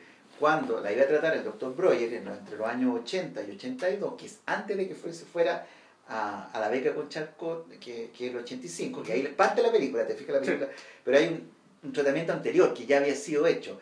la paciente cuando le preguntan qué viene a hacer el doctor Breuer, ella dice, vengo a la Talking Cure. O sea, voy a la Talking Cure. Ella dice, es un método de puras palabras. Entonces, en algunas introducciones de Freud a los legos, digamos, él ponía el origen del psicoanálisis en Breuer, porque él había en el fondo patentizado ese método. El problema es que Breuer había quedado un poco amarrado a la catarsis y a la hipnosis, cosa que Freud de alguna manera se va de, eh, desaparazando. A través de los sueños. en, la película demuestra eso, básicamente eso, que no necesitamos la hipnosis para llegar al inconsciente, llegamos a través de los sueños. Claro, claro, porque es importante que se involucre el paciente, porque si tú lo hipnotizas, tú tienes el material, pero y el paciente no recuerda. Entonces la génesis de cómo surge el material queda completamente fuera del paciente. Entonces Freud, de alguna manera, al eliminar la hipnosis, hace que necesariamente el, paciente se incorpore en la producción de un material nuevo. Y ese es el, es el psicoanálisis estrictamente. Que uno descubra, mediante contarle a un otro, digamos, algo de uno mismo que está en uno, pero que ignoraba que estaba. Esa es la, la, la, novedad, digamos, freudiana. ¿Y qué agregaría Fliss? Yo sugiero aquí que nos, nos, nos, cuente lo que pasa con Fliss, qué es lo que agrega Fliss, y qué consistía las famosas cartas de Fliss para que entremos a la película de María Bonaparte. Ah, de, lo que pasa es que con Fliss se produce una especie de función de interlocución, porque Fliss tenía una, era ginecólogo, entonces tenía teoría respecto al ciclo menstrual, de la importancia de la sexualidad, o sea, digamos, le daba a, a, Freud razón en, en, sus especulaciones sobre la sexualidad que no encontraba con Breuer y que con Charcot tampoco estaba, digamos, o sea, que Freud dice, eh, Charcot dice la cosa sexual, o sea, también una palabra que usa Charcot, la toma, la toma Freud, entonces con Fliss, de alguna manera, él tiene la posibilidad, tiene como tierra libre para la especulación sobre la sexualidad. Entonces eso le permite, digamos, ir afinando su tesis de la, de la, de la sexualidad infantil, por ejemplo. No es que eh, Fliss se las haya dado, yo creo que fue un interlocutor en la medida en que era epistolar, digamos, que no estaba ahí, que era un alguien externo que le permitió a Freud avanzar eh, en sus ideas, digamos. No es que sean las ideas de Fliss, es, es Freud ah, usando un poquito esta figura de Fliss. ¿Y qué era tan complicado que se supiera cosas que el mismo Freud contó de sí mismo? Contradicciones, por ejemplo, claro, por ejemplo esto de que, de que las histéricas mentían, esto que la película pone, digamos, que, que, claro, bueno, era como complicado, pero entonces los traumas, ¿dónde están, digamos, si mienten? ¿Te fijas? O sea, le damos credibilidad a un trauma que en realidad es que ha sido de abuso, cuando en la práctica no pasó. Entonces, ¿en qué apoyo mi teoría? Eh, en una fantasía, como, como una fantasía puede tener un estatuto, digamos. Claro. Eh, eh, entonces se cae un poquito, digamos, o sea, bajo cierta lógica se podría caer la teoría de Freud, bajo otra lógica se afirma la teoría de Freud. Pero estaba eso. Y además, en las cartas de Freud estaba el proyecto de Psicología para Neurólogos, que fue una, una, un trabajo que hizo Freud en el año 85, que él hace una como teoría neuronal para explicar el origen de la mente, que después desecha.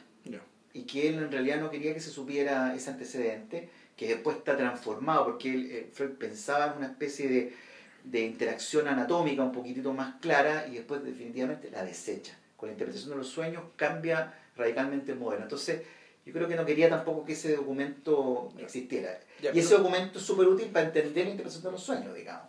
Ahora, el, si no recuerdo la película de María Bonaparte, que yo creo que vamos a entrar a hablar de ella ahora, eh, y parece que, o al menos yo entendí, que esas cartas también había, había algún tipo de quiebre entre Fliss. También. Se produjo un quiebre. Claro, también se produjo un Se produjo una, una, ruptura. Una ruptura, claro. claro. ¿Y se sabe por qué? ¿Tú, tú leíste las cartas? Eh, ¿Están publicadas? están, publicadas, están publicadas. En la, en la, obra completa de Freud no están todas las cartas en esa obra completa, pero hay un volumen nuevo que salieron, que están todas las cartas a Fliss, que son muchas. ¿Y está traducido? Traducida. Traducida al español se puede. al español se puede, se puede, claro. Claro. Y ahí cuenta todo Freud. O sea, el, el, el, complejo de Edipo es una carta. La carta, no sé, 69, no me acuerdo el nombre, digamos. Donde él hace ese descubrimiento ahí. Escribiendo. Escribiendo. En la misma escritura. dice, yo, eh, seguramente yo fui un Edipo, igual que el Edipo de Sófocles. Eh, todos llevamos un Edipo, entonces como el momento del, descubrimiento ahí puesto en, en, en, la letra, digamos. Claro, en el fondo las cartas son la cocina. Exactamente, claro, claro. claro y después ya está más pulida la, la, teoría de Freud, las conferencias, los artículos, ya hay un pulimiento, digamos, no está todo eso, digamos. Mm. Claro, no, ya está además esto a moldarse un formato, a cierto formato, la carta es libre. Digamos, la, carta, es libre, claro. Y está lleno Freud de, de, duda, de seguiré, no seguiré, también se muestra muy, muy vacilante, revela las cosas personales, su propio análisis, de su Ya. autoanálisis. Mm. Entonces yo creo que él quería guardar cierta intimidad respecto de ciertas cosas, digamos, que disfrazó un poquito en la, en la interpretación de los sueños. Pero es un material que permite entender mucho de la, de la teoría de Freud. Mm, A mí me llama la atención eh, este suerte de, de lapsus como de 40 años que se produce entre, entre la película de Houston y la película de Yacuat. No. Porque esa es del setenta y tanto, ¿no? La de, Eh, la de, la de, no, la ¿El de telefilm. Mm, Ay, que, que ese- yo siento que es otra cosa eso. Eh, sí. Sí, porque ahí entramos en el universo Y- de Lacan. Y es otro, claro, y es, porque claro, Benoit Jacot había filmado la ya. Es que a eso Claro. iba, porque en el fondo, Jacquot cuando, cuando llega a ser la princesa María es un sujeto que es un sujeto que probablemente sien- ha, ha estado sumergido Ya en tenía Lacan. sus credenciales, claro. Además que esa película de telefilm fue hecha con el, con el yerno, pues yo creo que Jacquot, con No el yerno no de Lacan, no sí, sé está acreditado, Sí. está acreditado, cuando tú lo ves en la edición del DVD, Ah, ahí, sí. ahí, Ah, lo, ahí lo acreditan. Ahí lo acreditan. Claro. Ah, mira, eso no sabía. Sí, que en el fondo vía él llegan a llegan a Lacan y le chantan la cámara en la, en, en la casa. Ah, sí, no, en televisión sí, pero Sí. en el telefilm. Eh, En el telefilm, de María Bonaparte. No, en Marí Bonaparte ya no. No, ahí no, claro. No, y, y ahí es un Benoit Jacquot, que es un señor que ya viene de vuelta y, y que trabaja un poco en la lógica de Raúl Ruiz, de hecho, producir películas para el cine Claro. y producir películas para la tele, y esta es una, esta es una miniserie de tres horas para la televisión. Son dos, son dos episodios de hora y Son media. dos episodios de- y eso es como el año setenta y tanto. No, del 2003. Ah, 2003. No, no sé. 2003 Ah, es muy reciente. Catherine de Deneuve ya es una señora. Claro, entonces... No te digo, pero, pero la película, o sea, el telefilm es del dos- 2000. De 2003. Ah, perfecto. ya. claro, y, y en O sea, ya realidad... estaba muerto Lacan. hace Claro, rato, eh, estamos en un mundo por lacaniano. Por lacaniano, claro. Claro, entonces, como que no hubiéramos saltado todo, Mm. esta- todo este mundo. El, el mundo lacaniano está, está empezando a agarrar vuelo en la época de Houston y Freud. Mm, claro, el 50 y tantos son claves. El 53 es clave para Lacan, digamos. Claro. Pero, claro. Y el. Ahora, el acercamiento que hace Jacquot, que es un señor que. que es un realizador de cine Un comercial. comercial, claro. Claro. eh, es prácticamente. eh, eh, mira, podría, podría, podría caber en esta idea del telefilm biográfico, pero yo siento que es algo más. Yo siento que la película está tratada con una suerte de. con una suerte de rigor y de, bre- de, de, de concesión como a lo breve. La, la- el filme va avanzando muy rápido, pues estilísticamente, de hecho, se parece mucho. La pega que hace Benoit Jacquot se parece mucho a la que hace Eric Romer en Triple Agente. Eh, la, técnica de, la técnica de Romer en Triple Agente es que él hace una combinación entre estas escenas muy simples grabadas en interior que van siendo conectadas por imágenes de archivo en blanco y negro, Mm, que van teniendo una progresión lógica Claro, y que van funcionando como bisagra claro. entre un acto o una escena o una secuencia otra. son de documental, digamos. Tan- claro, son, son sacadas probablemente de, de noticiarios de la época. la Viena de la época, claro. Claro. Y en el, en el caso de en el caso del triple agente todo esto tiene que ver con con, con la mm, con los años del Frente Popular en Francia y con la efervescencia social que se va generando y va escalando de una manera muy desagradable en el fondo. Mm, y va, va generando una gran cantidad de incertidumbre. Ahora, ese es el mismo efecto con el que, que con el que Jacquot, que Triple Agente es del mismo año, eh, con el que Jacquot utiliza estas escenas de, de, de Viena, de Viena Claro, y de Berlín la probablemente, época, y de, y de los nazis, También, claro. y de París, de los nazis que en el fondo van ejerciendo presión y que van, van dominando como todo el ambiente, y van apareciendo, por, van apareciendo en los letreros de los años. Mm, Entonces los años, los años y estas escenas nos van puntuando o nos van indicando hacia dónde se va a desarrollar esto. Y en realidad es bien impresionante esta idea de que el nazismo en los, en los años postreros de Freud juega un rol fundamental. Claro, claro. No, yo creo que esa película, o sea, ese telefilm, por un lado, yo reivindico bastante la, la, la figura de María Bonaparte, que aparece como alguien bastante enferma, digamos, al principio, que, con problemas de frigidez, que tiene que ser sometido a una operación quirúrgica, que anda buscando solución en el cuerpo, digamos, y como Freud, a través de un intermediario, digamos, le ofrece un espacio de escucha y, es un análisis bastante logrado, digamos, ¿eh? o sea, en el sentido que ella da la impresión de que logra armar una vida, digamos. Eh, ¿Y ella es uno de los casos clásicos de Freud? No.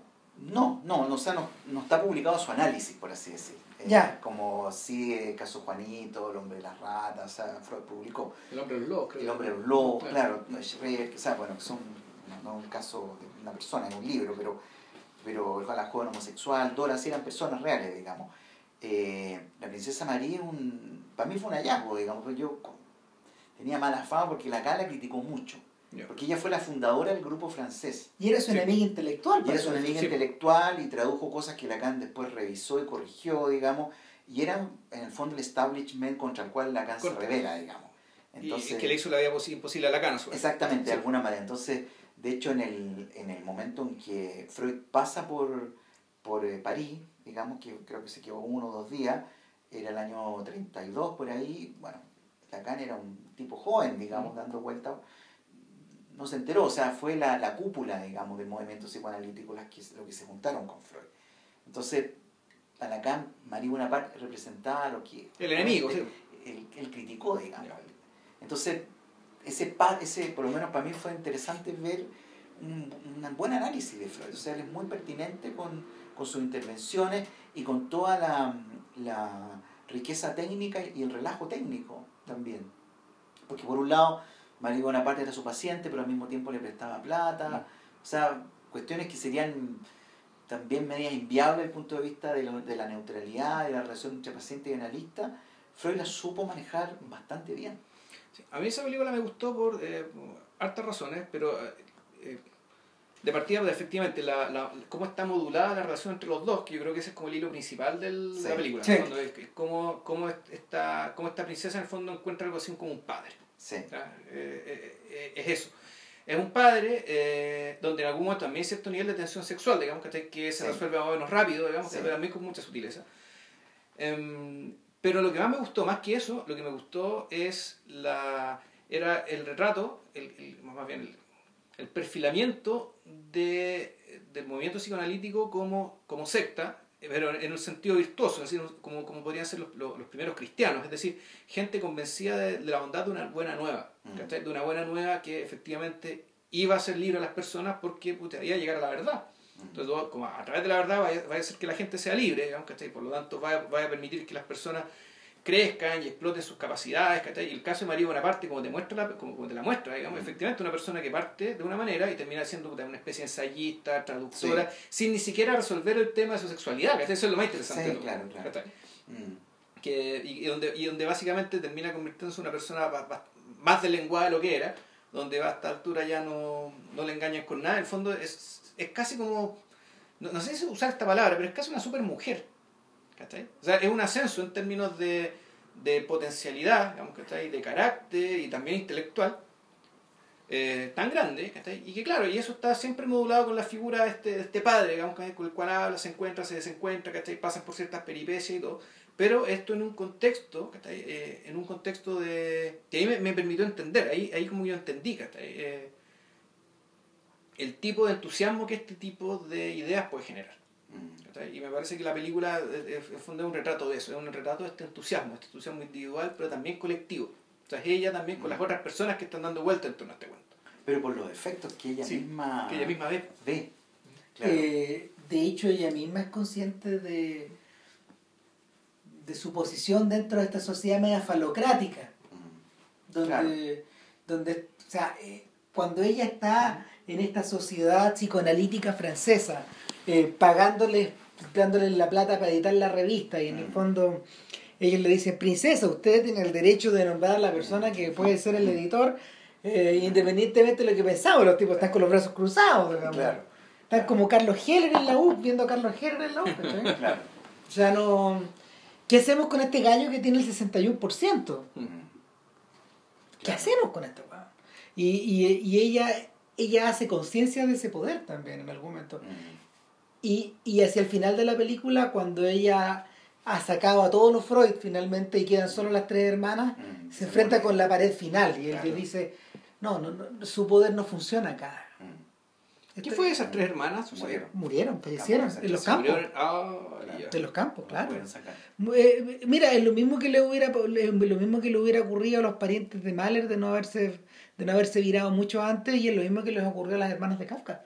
Y que le podría haber ocurrido a Freud igual. ¿ah? Sí, estuvo Freud a estuvo punto, así. Estuvo a, a punto. Así de irse a los campos.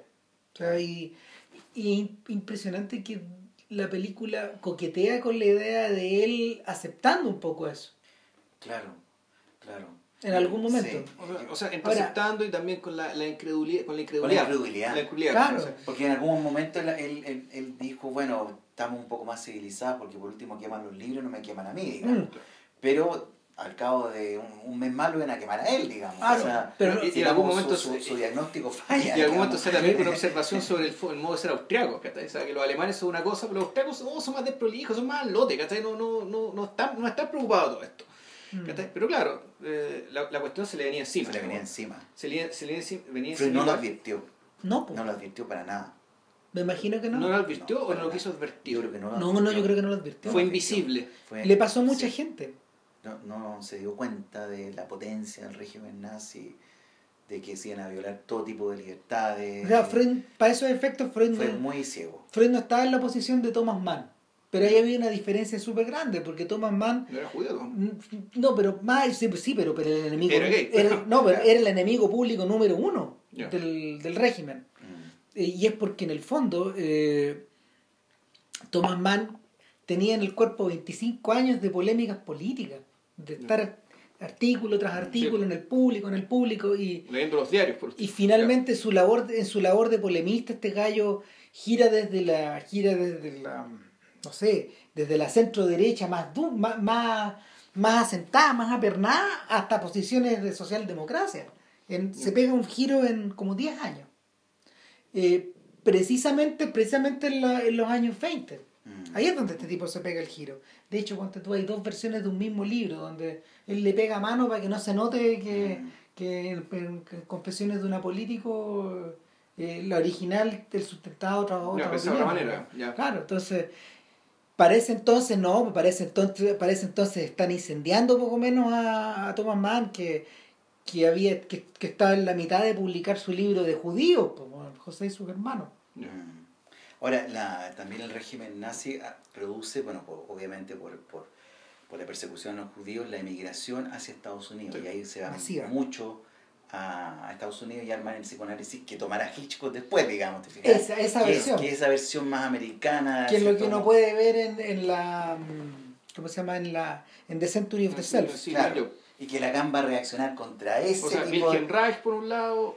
Y un montón No, de que Wilhelm Reich en realidad un por ejemplo, se, se va. ¿Quién, perdón? Lowenstein, que, era, que era el analista del hijo haber- de la María y Bonaparte. que, y que debe haber tenido cierta figuración allá Y digamos. que analizó a Lacan, digamos.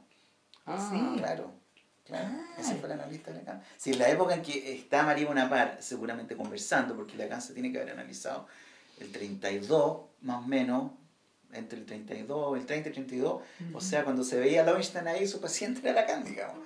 Ah, Que- y Lowenstein estaba co- coaptado por la princesa María Bonaparte. Era entre el amante sí. y el analista del, del hijo, además. ¿Te y, y, y al, y al mismo tiempo era su cabeza turco Exactamente. porque era el tipo que utilizaba para, para validarse ella como, Claro. como, a- como actor dentro de este mundo de hombres Claro.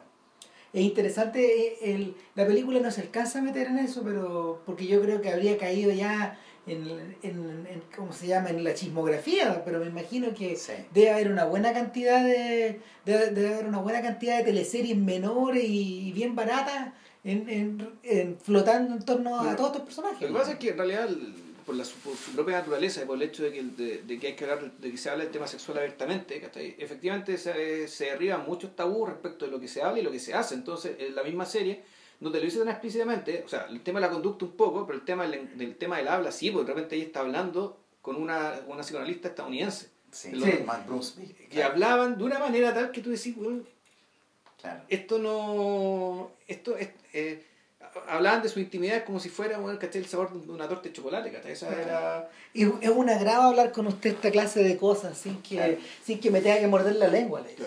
Claro. Claro. Ah, entonces tú decís, so- si son capaces de hablarlo, también son capaces de hacerlo. Y eso que era Digamos, enemiga. Pero también había cierta como li- eh, actitud liberal respecto Sí, claro. a cierta moral. Por lo mismo. estaba eso. por lo mismo. Claro. ¿Por qué? Porque de esto de lo que no se podía hablar, se habla. Y la medida Claro. que se habla, se discute. Y las cosas, la medida que las discutí, pues las Ahora, puedes derribar. Es, me- es medio contemporáneo a la actitud que tenía Sartre y su círculo como en la misma época.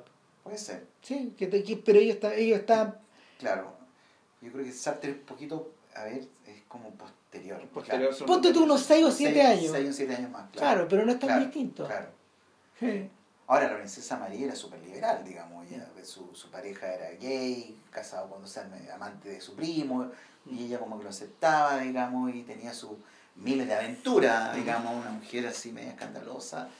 Y esta cosa que le daba el dinero que compraba todo. Sí. Esas cosas. Ahora, lo interesante es que a pesar de todo ese dinero, Y esa Freud mantuvo su lugar. ¿ah? Sí. Para, o sea, a pesar de eso, él Claro, él- de cosas la... Él, él tiene la suerte como de combate contra este personaje. ¿Cómo se llama el actor? Espérate.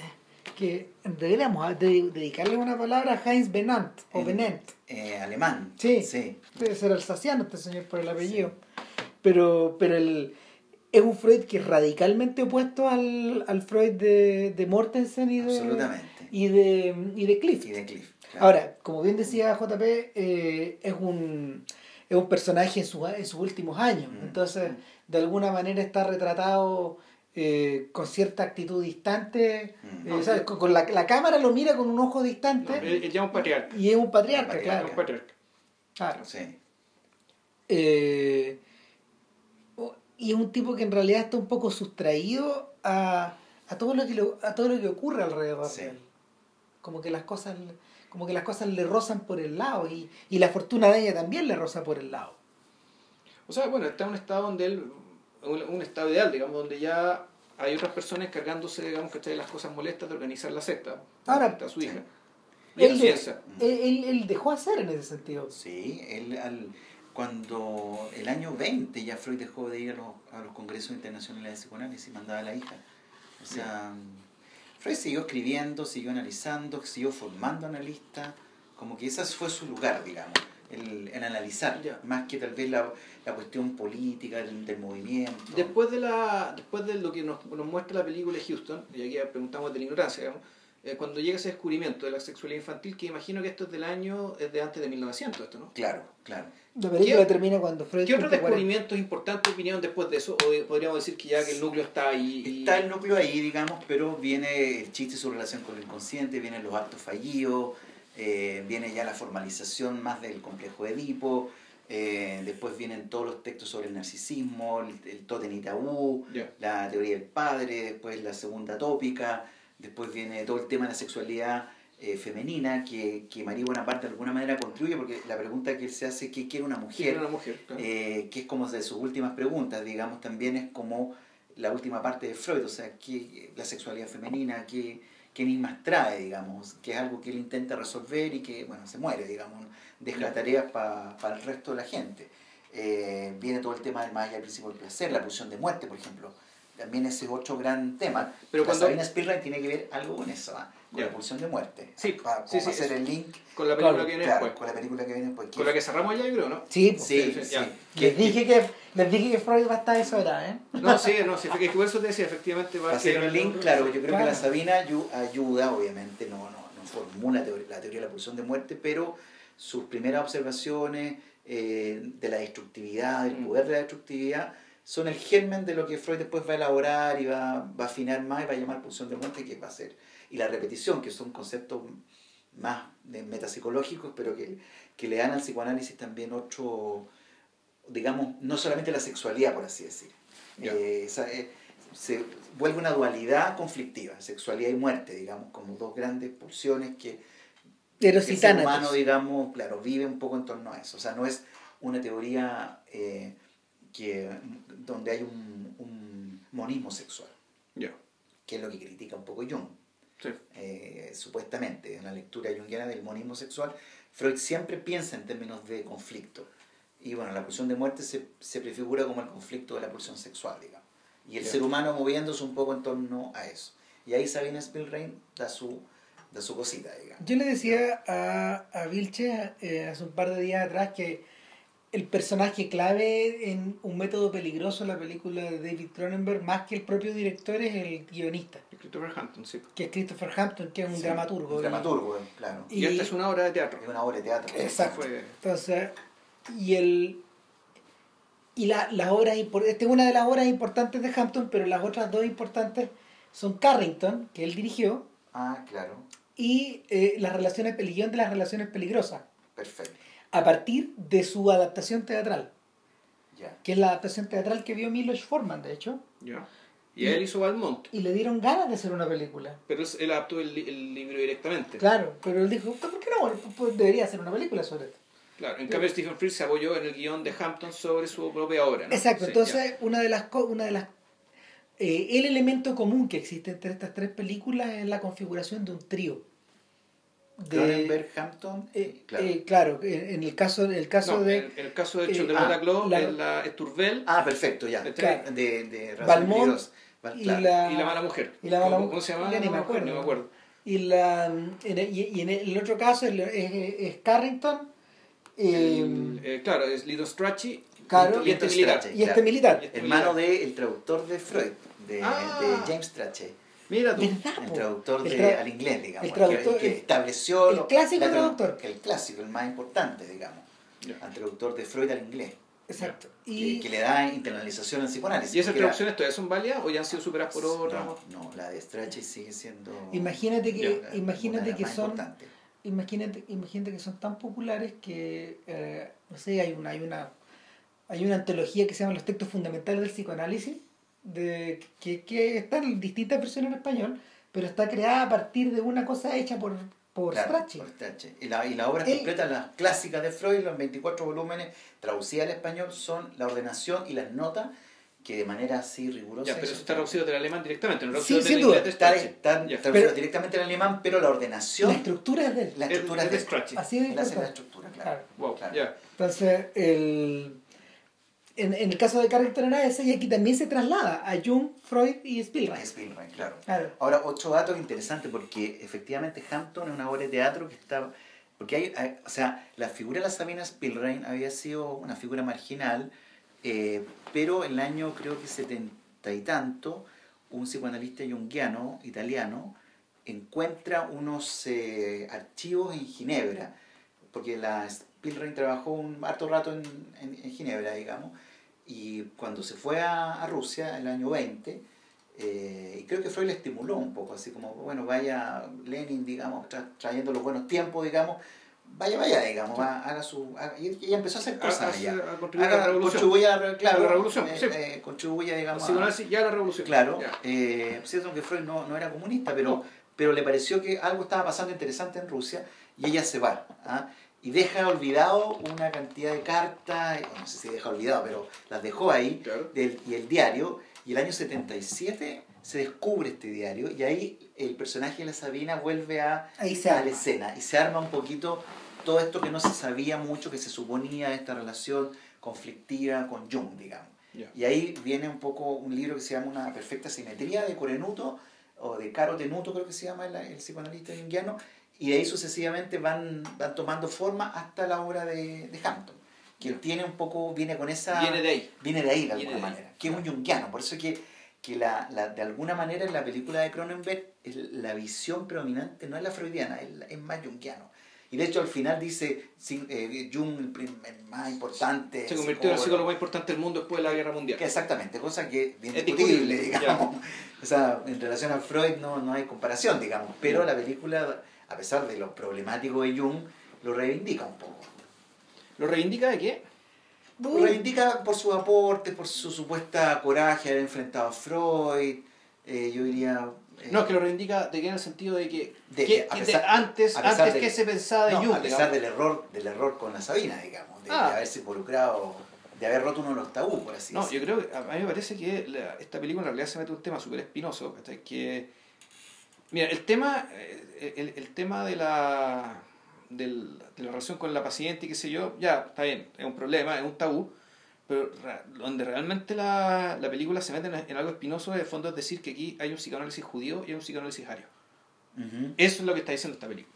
ujú. ¿cachai? Y, y lo dice de una manera a, tra- a través del bien bien apoyada, digamos, ¿cachai? Puta, en, en la música y en la, y en la mitología de Wagner, de Siegfried. ¿De acuerdo? Algo que la, Sí, la- algo que, que que, se- aparece. que aparece la figura esto de la- del, del- del- ser puro, bello y precioso, digamos, ¿cachai? Que nace de lo inconfesable, de Ujú. que te, o sea, nace el insecto, en el caso de Siegfried. Pero, y, pero que aquí lo que nace, digamos, ¿cachai? Es, ¿Y qué es lo que nace acá, digamos, de la relación entre este tipo, digamos, entre, entre Jung y la Isabel Sperling? Lo que nace es, eh, es la forma que tiene Jung de ver el psicoanálisis y él se lo dice a Freud di- directamente cuando dicen que yo me niego a pensar que lo que estamos descubriendo nosotros con este método de psicoanálisis sea un sapo agazapado en la oscuridad, que es lo que usted postula, que en el fondo una persona dañada, digamos, que está oculta, digamos, en la oscuridad, digamos, ¿cachai? Puta, y temerosa, temerosa, temerosa de lo que pasa afuera, tan temerosa, digamos, ¿cachai? que opera el lance de la represión, digamos, todos estos mecanismos que, que conocemos, cuando en realidad de aquí, del psicoanálisis, lo que quería salir puta, es eh, algo más grande, algo mejor. Entonces tú decís, bueno, eh, tiene que salir Siegfried en último término. Bueno, para estos efectos, eh, el. A ver, en términos wagnerianos, ¿cómo calificarían esto? Porque No, no, es, hay- es clarísimo. O sea, tú, el- decís que, tú decís que Jung es Sigfrido, que Brunilda O sea, no- es Spielrein no, y que, no, no, no, lo que estoy diciendo es y que... que Wotan es, es Freud. No, no, no. es, que, es que se puede, se puede. No, no, si no es eso. No, no, lo que estoy pensando es que eh, no, es, no es la persona Jung, sino es qué es lo que tú puedes hacer con este método. ¿Para qué es este método? Cuando Jung le dice, le dice a Freud, mira, todo el tema del tema del sexo, el fondo el tema de las trancas, ¿cachai? lo que terminamos encontrando es una persona, eh, es, es encontrar un sapo escondido en la oscuridad. Y lo dice, de esa misma expresión, ¿cachai? Ujú. En el fondo lo que está diciendo y nos estamos encontrando con un judío muerto de miedo, ¿cachai? En algún oscuro, en un, en un oscuro gueto en Besarabia, ¿cachai? En algún lugar, bueno. Eh, puta, o nos encontramos con Mime y Alberich, ¿cachai? Que son estos personajes, estos enanos, ¿cachai? Del oro del Rin, que también es citado dos o tres veces en la película. Que cuando uno ve la representación de, de, de- la representación de la ópera, digamos, está, claramente Wagner los representa como judíos. ¿cachai? Es decir, lo que, está, lo que está diciendo Jung es que el psicoanálisis ¿cachai? Puta, funciona, aparentemente, funciona para que tú en el fondo llegues al corazón del resentimiento, ¿cachai? al corazón del daño, ¿cachai? cuando en realidad tú, de ahí tiene que salir algo mejor, algo que te haga más libre, no, no es solamente conocerte, sino que puta, inventarte y convertirte en algo mejor de lo que eres. En ese sentido, en un superhombre. No lo dice así, pero Ya.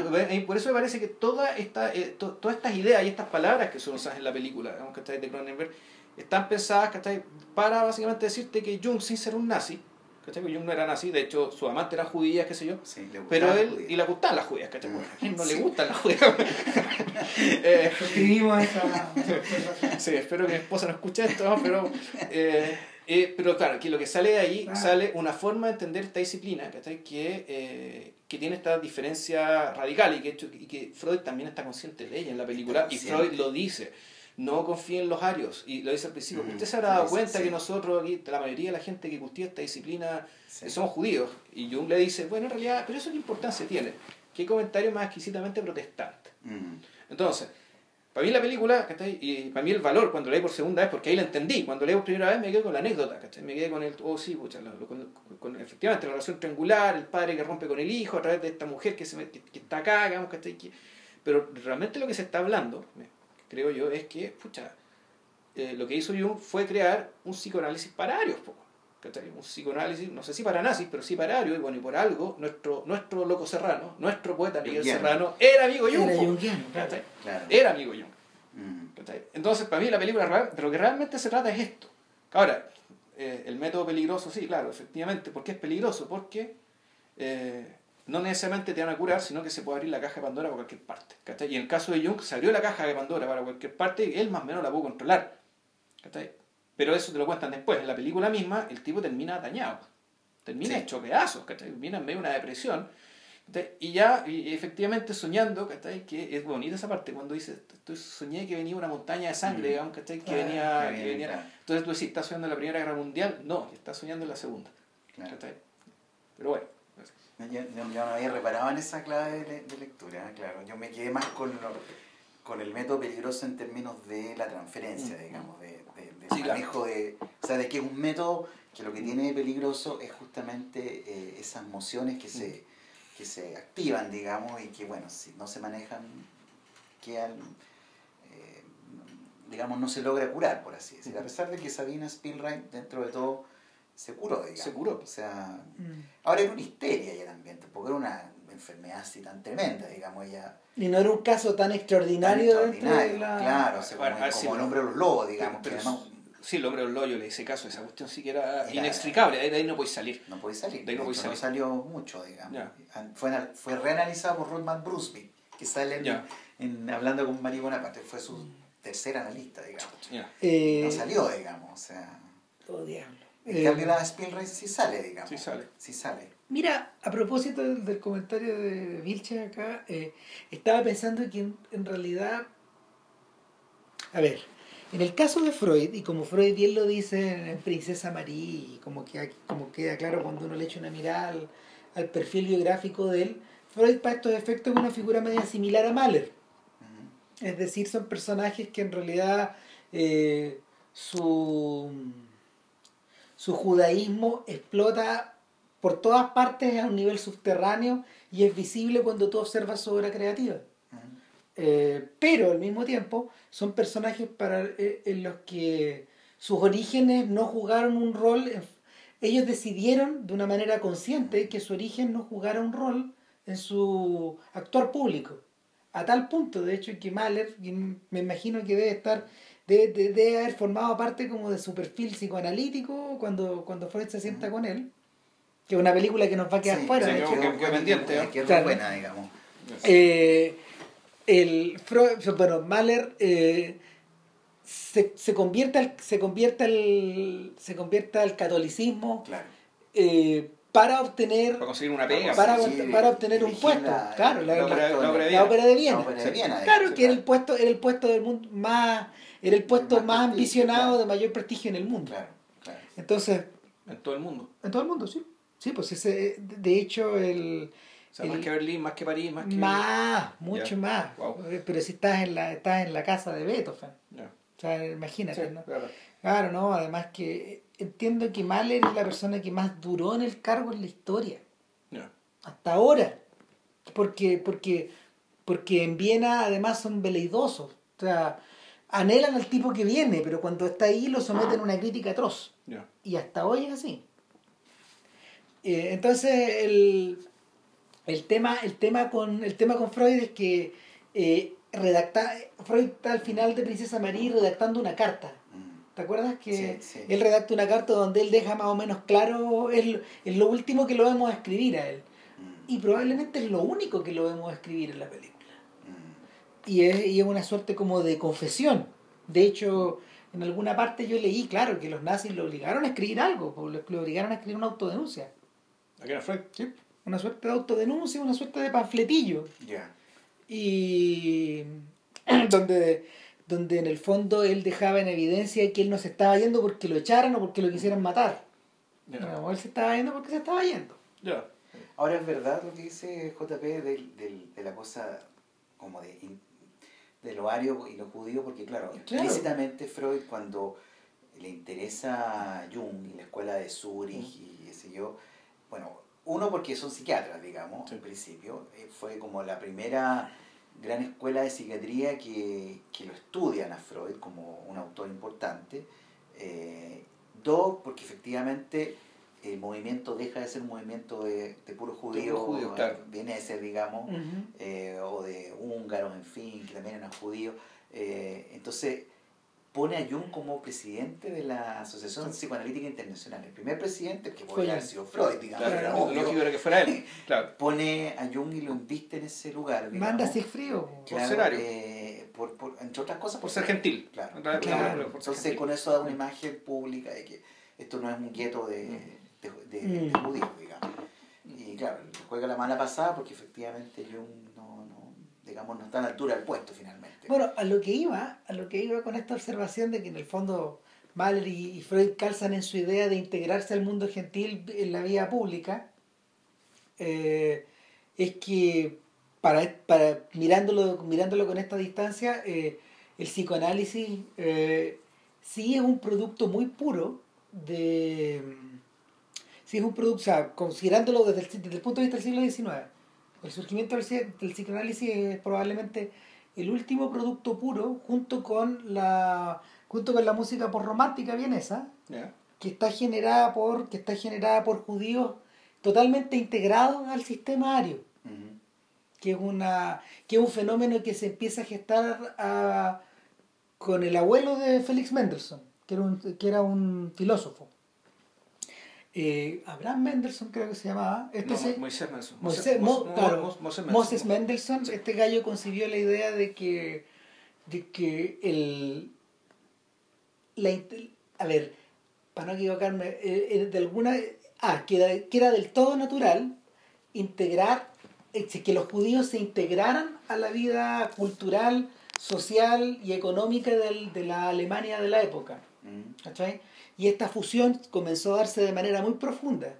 Y ya para finales del siglo XIX eh, el, proceso, el proceso era, en algunos casos era prácticamente indisoluble. O sea, tanto así que gente como Arnold Schomburg, por ejemplo, que es un producto puro de esa evolución, eh, aplaudieron la llegada de la Primera Guerra Mundial y no miraron con malos ojos el surgimiento del nazismo. Al principio, al principio, como el 22, 23, 24. Eh, en, su, en, su, en sus cartas, Schomburg, no sé, hablaba de hablaba de que Alemania necesitaba pegarse una pe- pe- pegarse un, un sacudón, digamos. no tenía idea hasta dónde llegó después. Claro, yo creo que la pregunta que, que sale, sale de la película en realidad, claro, por una parte están las condiciones de integración, no integración que, que, eh, que tenían los judíos en, en, en el mundo del centro europeo, digamos, que Alemania, Imperio Austrohúngaro, que ya era bastante, si mal que mal Marx, y en los años 40, que ya puta, pues estudiar en la universidad sin ningún problema, Claro. era uno mejor alguno de su generación, que eh, pero bueno, él, él ya no era judío, ¿no? su padre se había convertido al protestantismo. Ya. Ahora, la pregunta en realidad, más bien, lo, interesante, y digamos, tú como... eh, tú has tenido que estudiar, ponte tú, judaísmo, ¿cachai? No. ¿Es, es importante el elemento judío en el psicoanálisis, ¿cachai? O sea que, digamos, desde las cosas que yo he estudiado, o sea, hay un libro que se llama Ese psicoanálisis, una ciencia judía también, como que... Pero... Y, y que venga de la seriedad, pero no el panfleto No, antisemita, no, no, no, Sí. no, Ya. mm, Yo no, no, no le encuentro todavía la, la conexión, ¿ah? O sea, Ya. creo que... De ahí que mientras hablaban ustedes, Pero yo que me- tiene que una razón por la cual Freud... O sea, que Freud sea judío, no es, no es- eh, eh, puede haber sido judío por no ser judío. El punto es por qué todos los demás. Pero que Lacan, están con- por ejemplo, Sí, pero llegó después. Si el Llegó tema es cuando, después. cuando surge. ¿cachai?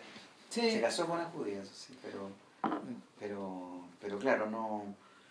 eh, Cuando ustedes estaban comentando, fíjate que me dio por pensar, cuando, cuando ustedes, cuando ustedes hablando de la, de la forma en que el de la forma en que el analista va tomando notas y en el fondo eh, va, va construyendo el caso, pero con la misión de que el paciente mismo descubra, estaba pensando en los comentaristas del Talmud. Sí, yo pienso que por ahí yo vería una línea, o sea, en el sentido del valor de la letra, del texto, digamos. Sí, exactamente. Como un objeto Y la, forma, y la forma en que estos tipos comentaban el Talmud, que en el fondo era como una... No sé, tú lo coment- los libros, cuando tú, cuando tú ves el Talmud impreso, eh, eh, es un texto que es un bloque, un bloque que está al interior de la página y los comentarios van por el borde, por el borde, y se van abriendo, se van abriendo como una ventana hacia afuera, Mm. de alguna manera. Pero para poder llegar al centro, al- al- a la, a la, a la, a la palabra, tenés que ir al medio. ¿Cachai? Claro, si, si es por la importancia de la palabra y del texto, podría haber ahí alguna, alguna herencia, digamos. Eh, pero Y no podría tener que ver, por ejemplo, con el hecho de. eh, puta, o sea, uno lee cosas por ahí, digamos, ¿cachai? pero efectivamente la mayor la, la mayor prope- propensión que puedan tener no sé, los judíos a cierto tipo de enfermedad mental, dada la condición de ser una minoría, que una minoría que tiene que esconderse, ¿cachai? Del hecho, de, de- del hecho de vivir de una manera que no es. que tiene, que implica, que implica cierta culpa cierta culpa real o cul- o culpa imaginada, digamos, a través de la religión, y que tiene que ver también con el hecho de vivir en, en- un poco en las sombras, ¿cachai? Forzados por, por una sociedad que no los acepta del todo. ¿Cachai? O sea, hay una, hay una condición de vida, digamos, ¿cachai? Que te fuerza a mirarte a ti mismo y a mi- a mirar tu vida, y mirar a tu comunidad de una manera puta anómala. ¿cachai? ahora también eso tiene la ventaja de que no estás tomado por el cristian, por la, por el movimiento cristiano, digamos, que, que sería un, un filtro donde difícilmente el psicoanálisis pod- podría haber surgido, digamos. O sea, tuvo que haber una exterioridad como para que un crítico mirara otra cosa Porque- que no fuese porque- la figura de Cristo y todo lo que implica. Porque el propio mundo católico tenía normadas sus sus prácticas para poder lidiar con la culpa, con Exacto, la el confesor. con, El confesor, claro, claro, con la duda claro. eh, y con no sé, con las pulsiones sexuales y todo eso. Claro, y acá no, acá. Es, es desplazado al paciente, es desplazado a la relación terapéutica. En ese sentido puede ser también algo que... donde la relación con la madre, en el caso de la judaísmo, es mucho más fuerte que en el caso nuestro por el hecho de que es la madre es la que determina tu, Mm. tu, tu pertenencia a la comunidad. Es la Claro. madre la que le da permiso al rabino para que te te circunciden. Claro. Y el judaísmo se transmite a través de la madre, además. ¿Dónde quedó? O sea, el judaísmo Sí, se transmite a través de la madre. Tu condición de judío es por, es- o sea, es por ese hecho, esa anécdota, digamos, que Claro. ella es la que te da permiso, pero en realidad sí. Ahora, Freud no era un practicante. de- No, de- no, y nunca sea, lo fue. Nunca lo fue. Su abuelo parece que fue de talmudista y su padre, tam- o sea, sí, parece que tenía una relación con él, pero, pero eh, Freud integró, integró una logia masónica, digamos, la Pinay Brit, hace una pequeña conferencia, era un liberal de pensamiento. No. Era un tipo que estudió las religiones, pero no era religioso. Era el era- producto perfecto de esta Alemania Claro, Sí. claro. de esta Alemania unif- de- ¿cómo se llama? No, del imperio, De- ¿no? claro, de esta Alemania imperial donde esta cosa estaba fundida. Y, y Jung es mucho más místico, digamos. eh, eh, bueno, y incorpora todos estos elementos más sobrenaturales, de, de anticipación, de señales telepáticas, que era un mundo que, que Freud sí se acercó, pero que era mucho más racionalista, yo diría Freud, finalmente. Se Mm. trató de hacer un trató de hacer el psicoanálisis una ciencia, en cierto modo. Claro. No, no- y tampoco una religión. No quiso hacer el psicoanálisis una religión.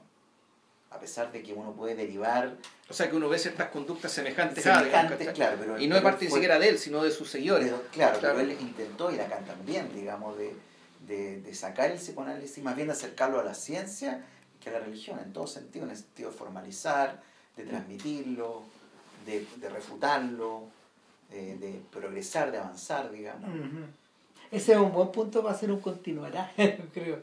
Eh, sí. Porque la, porque la figura, la figura de Lacan, eh, como lo expresan en algunos documentales que, que, que estuve mirando, eh, es bien interesante una, una cosa que dicen al respecto, cuando, cuando hablan de que en realidad eh, el audiovisual.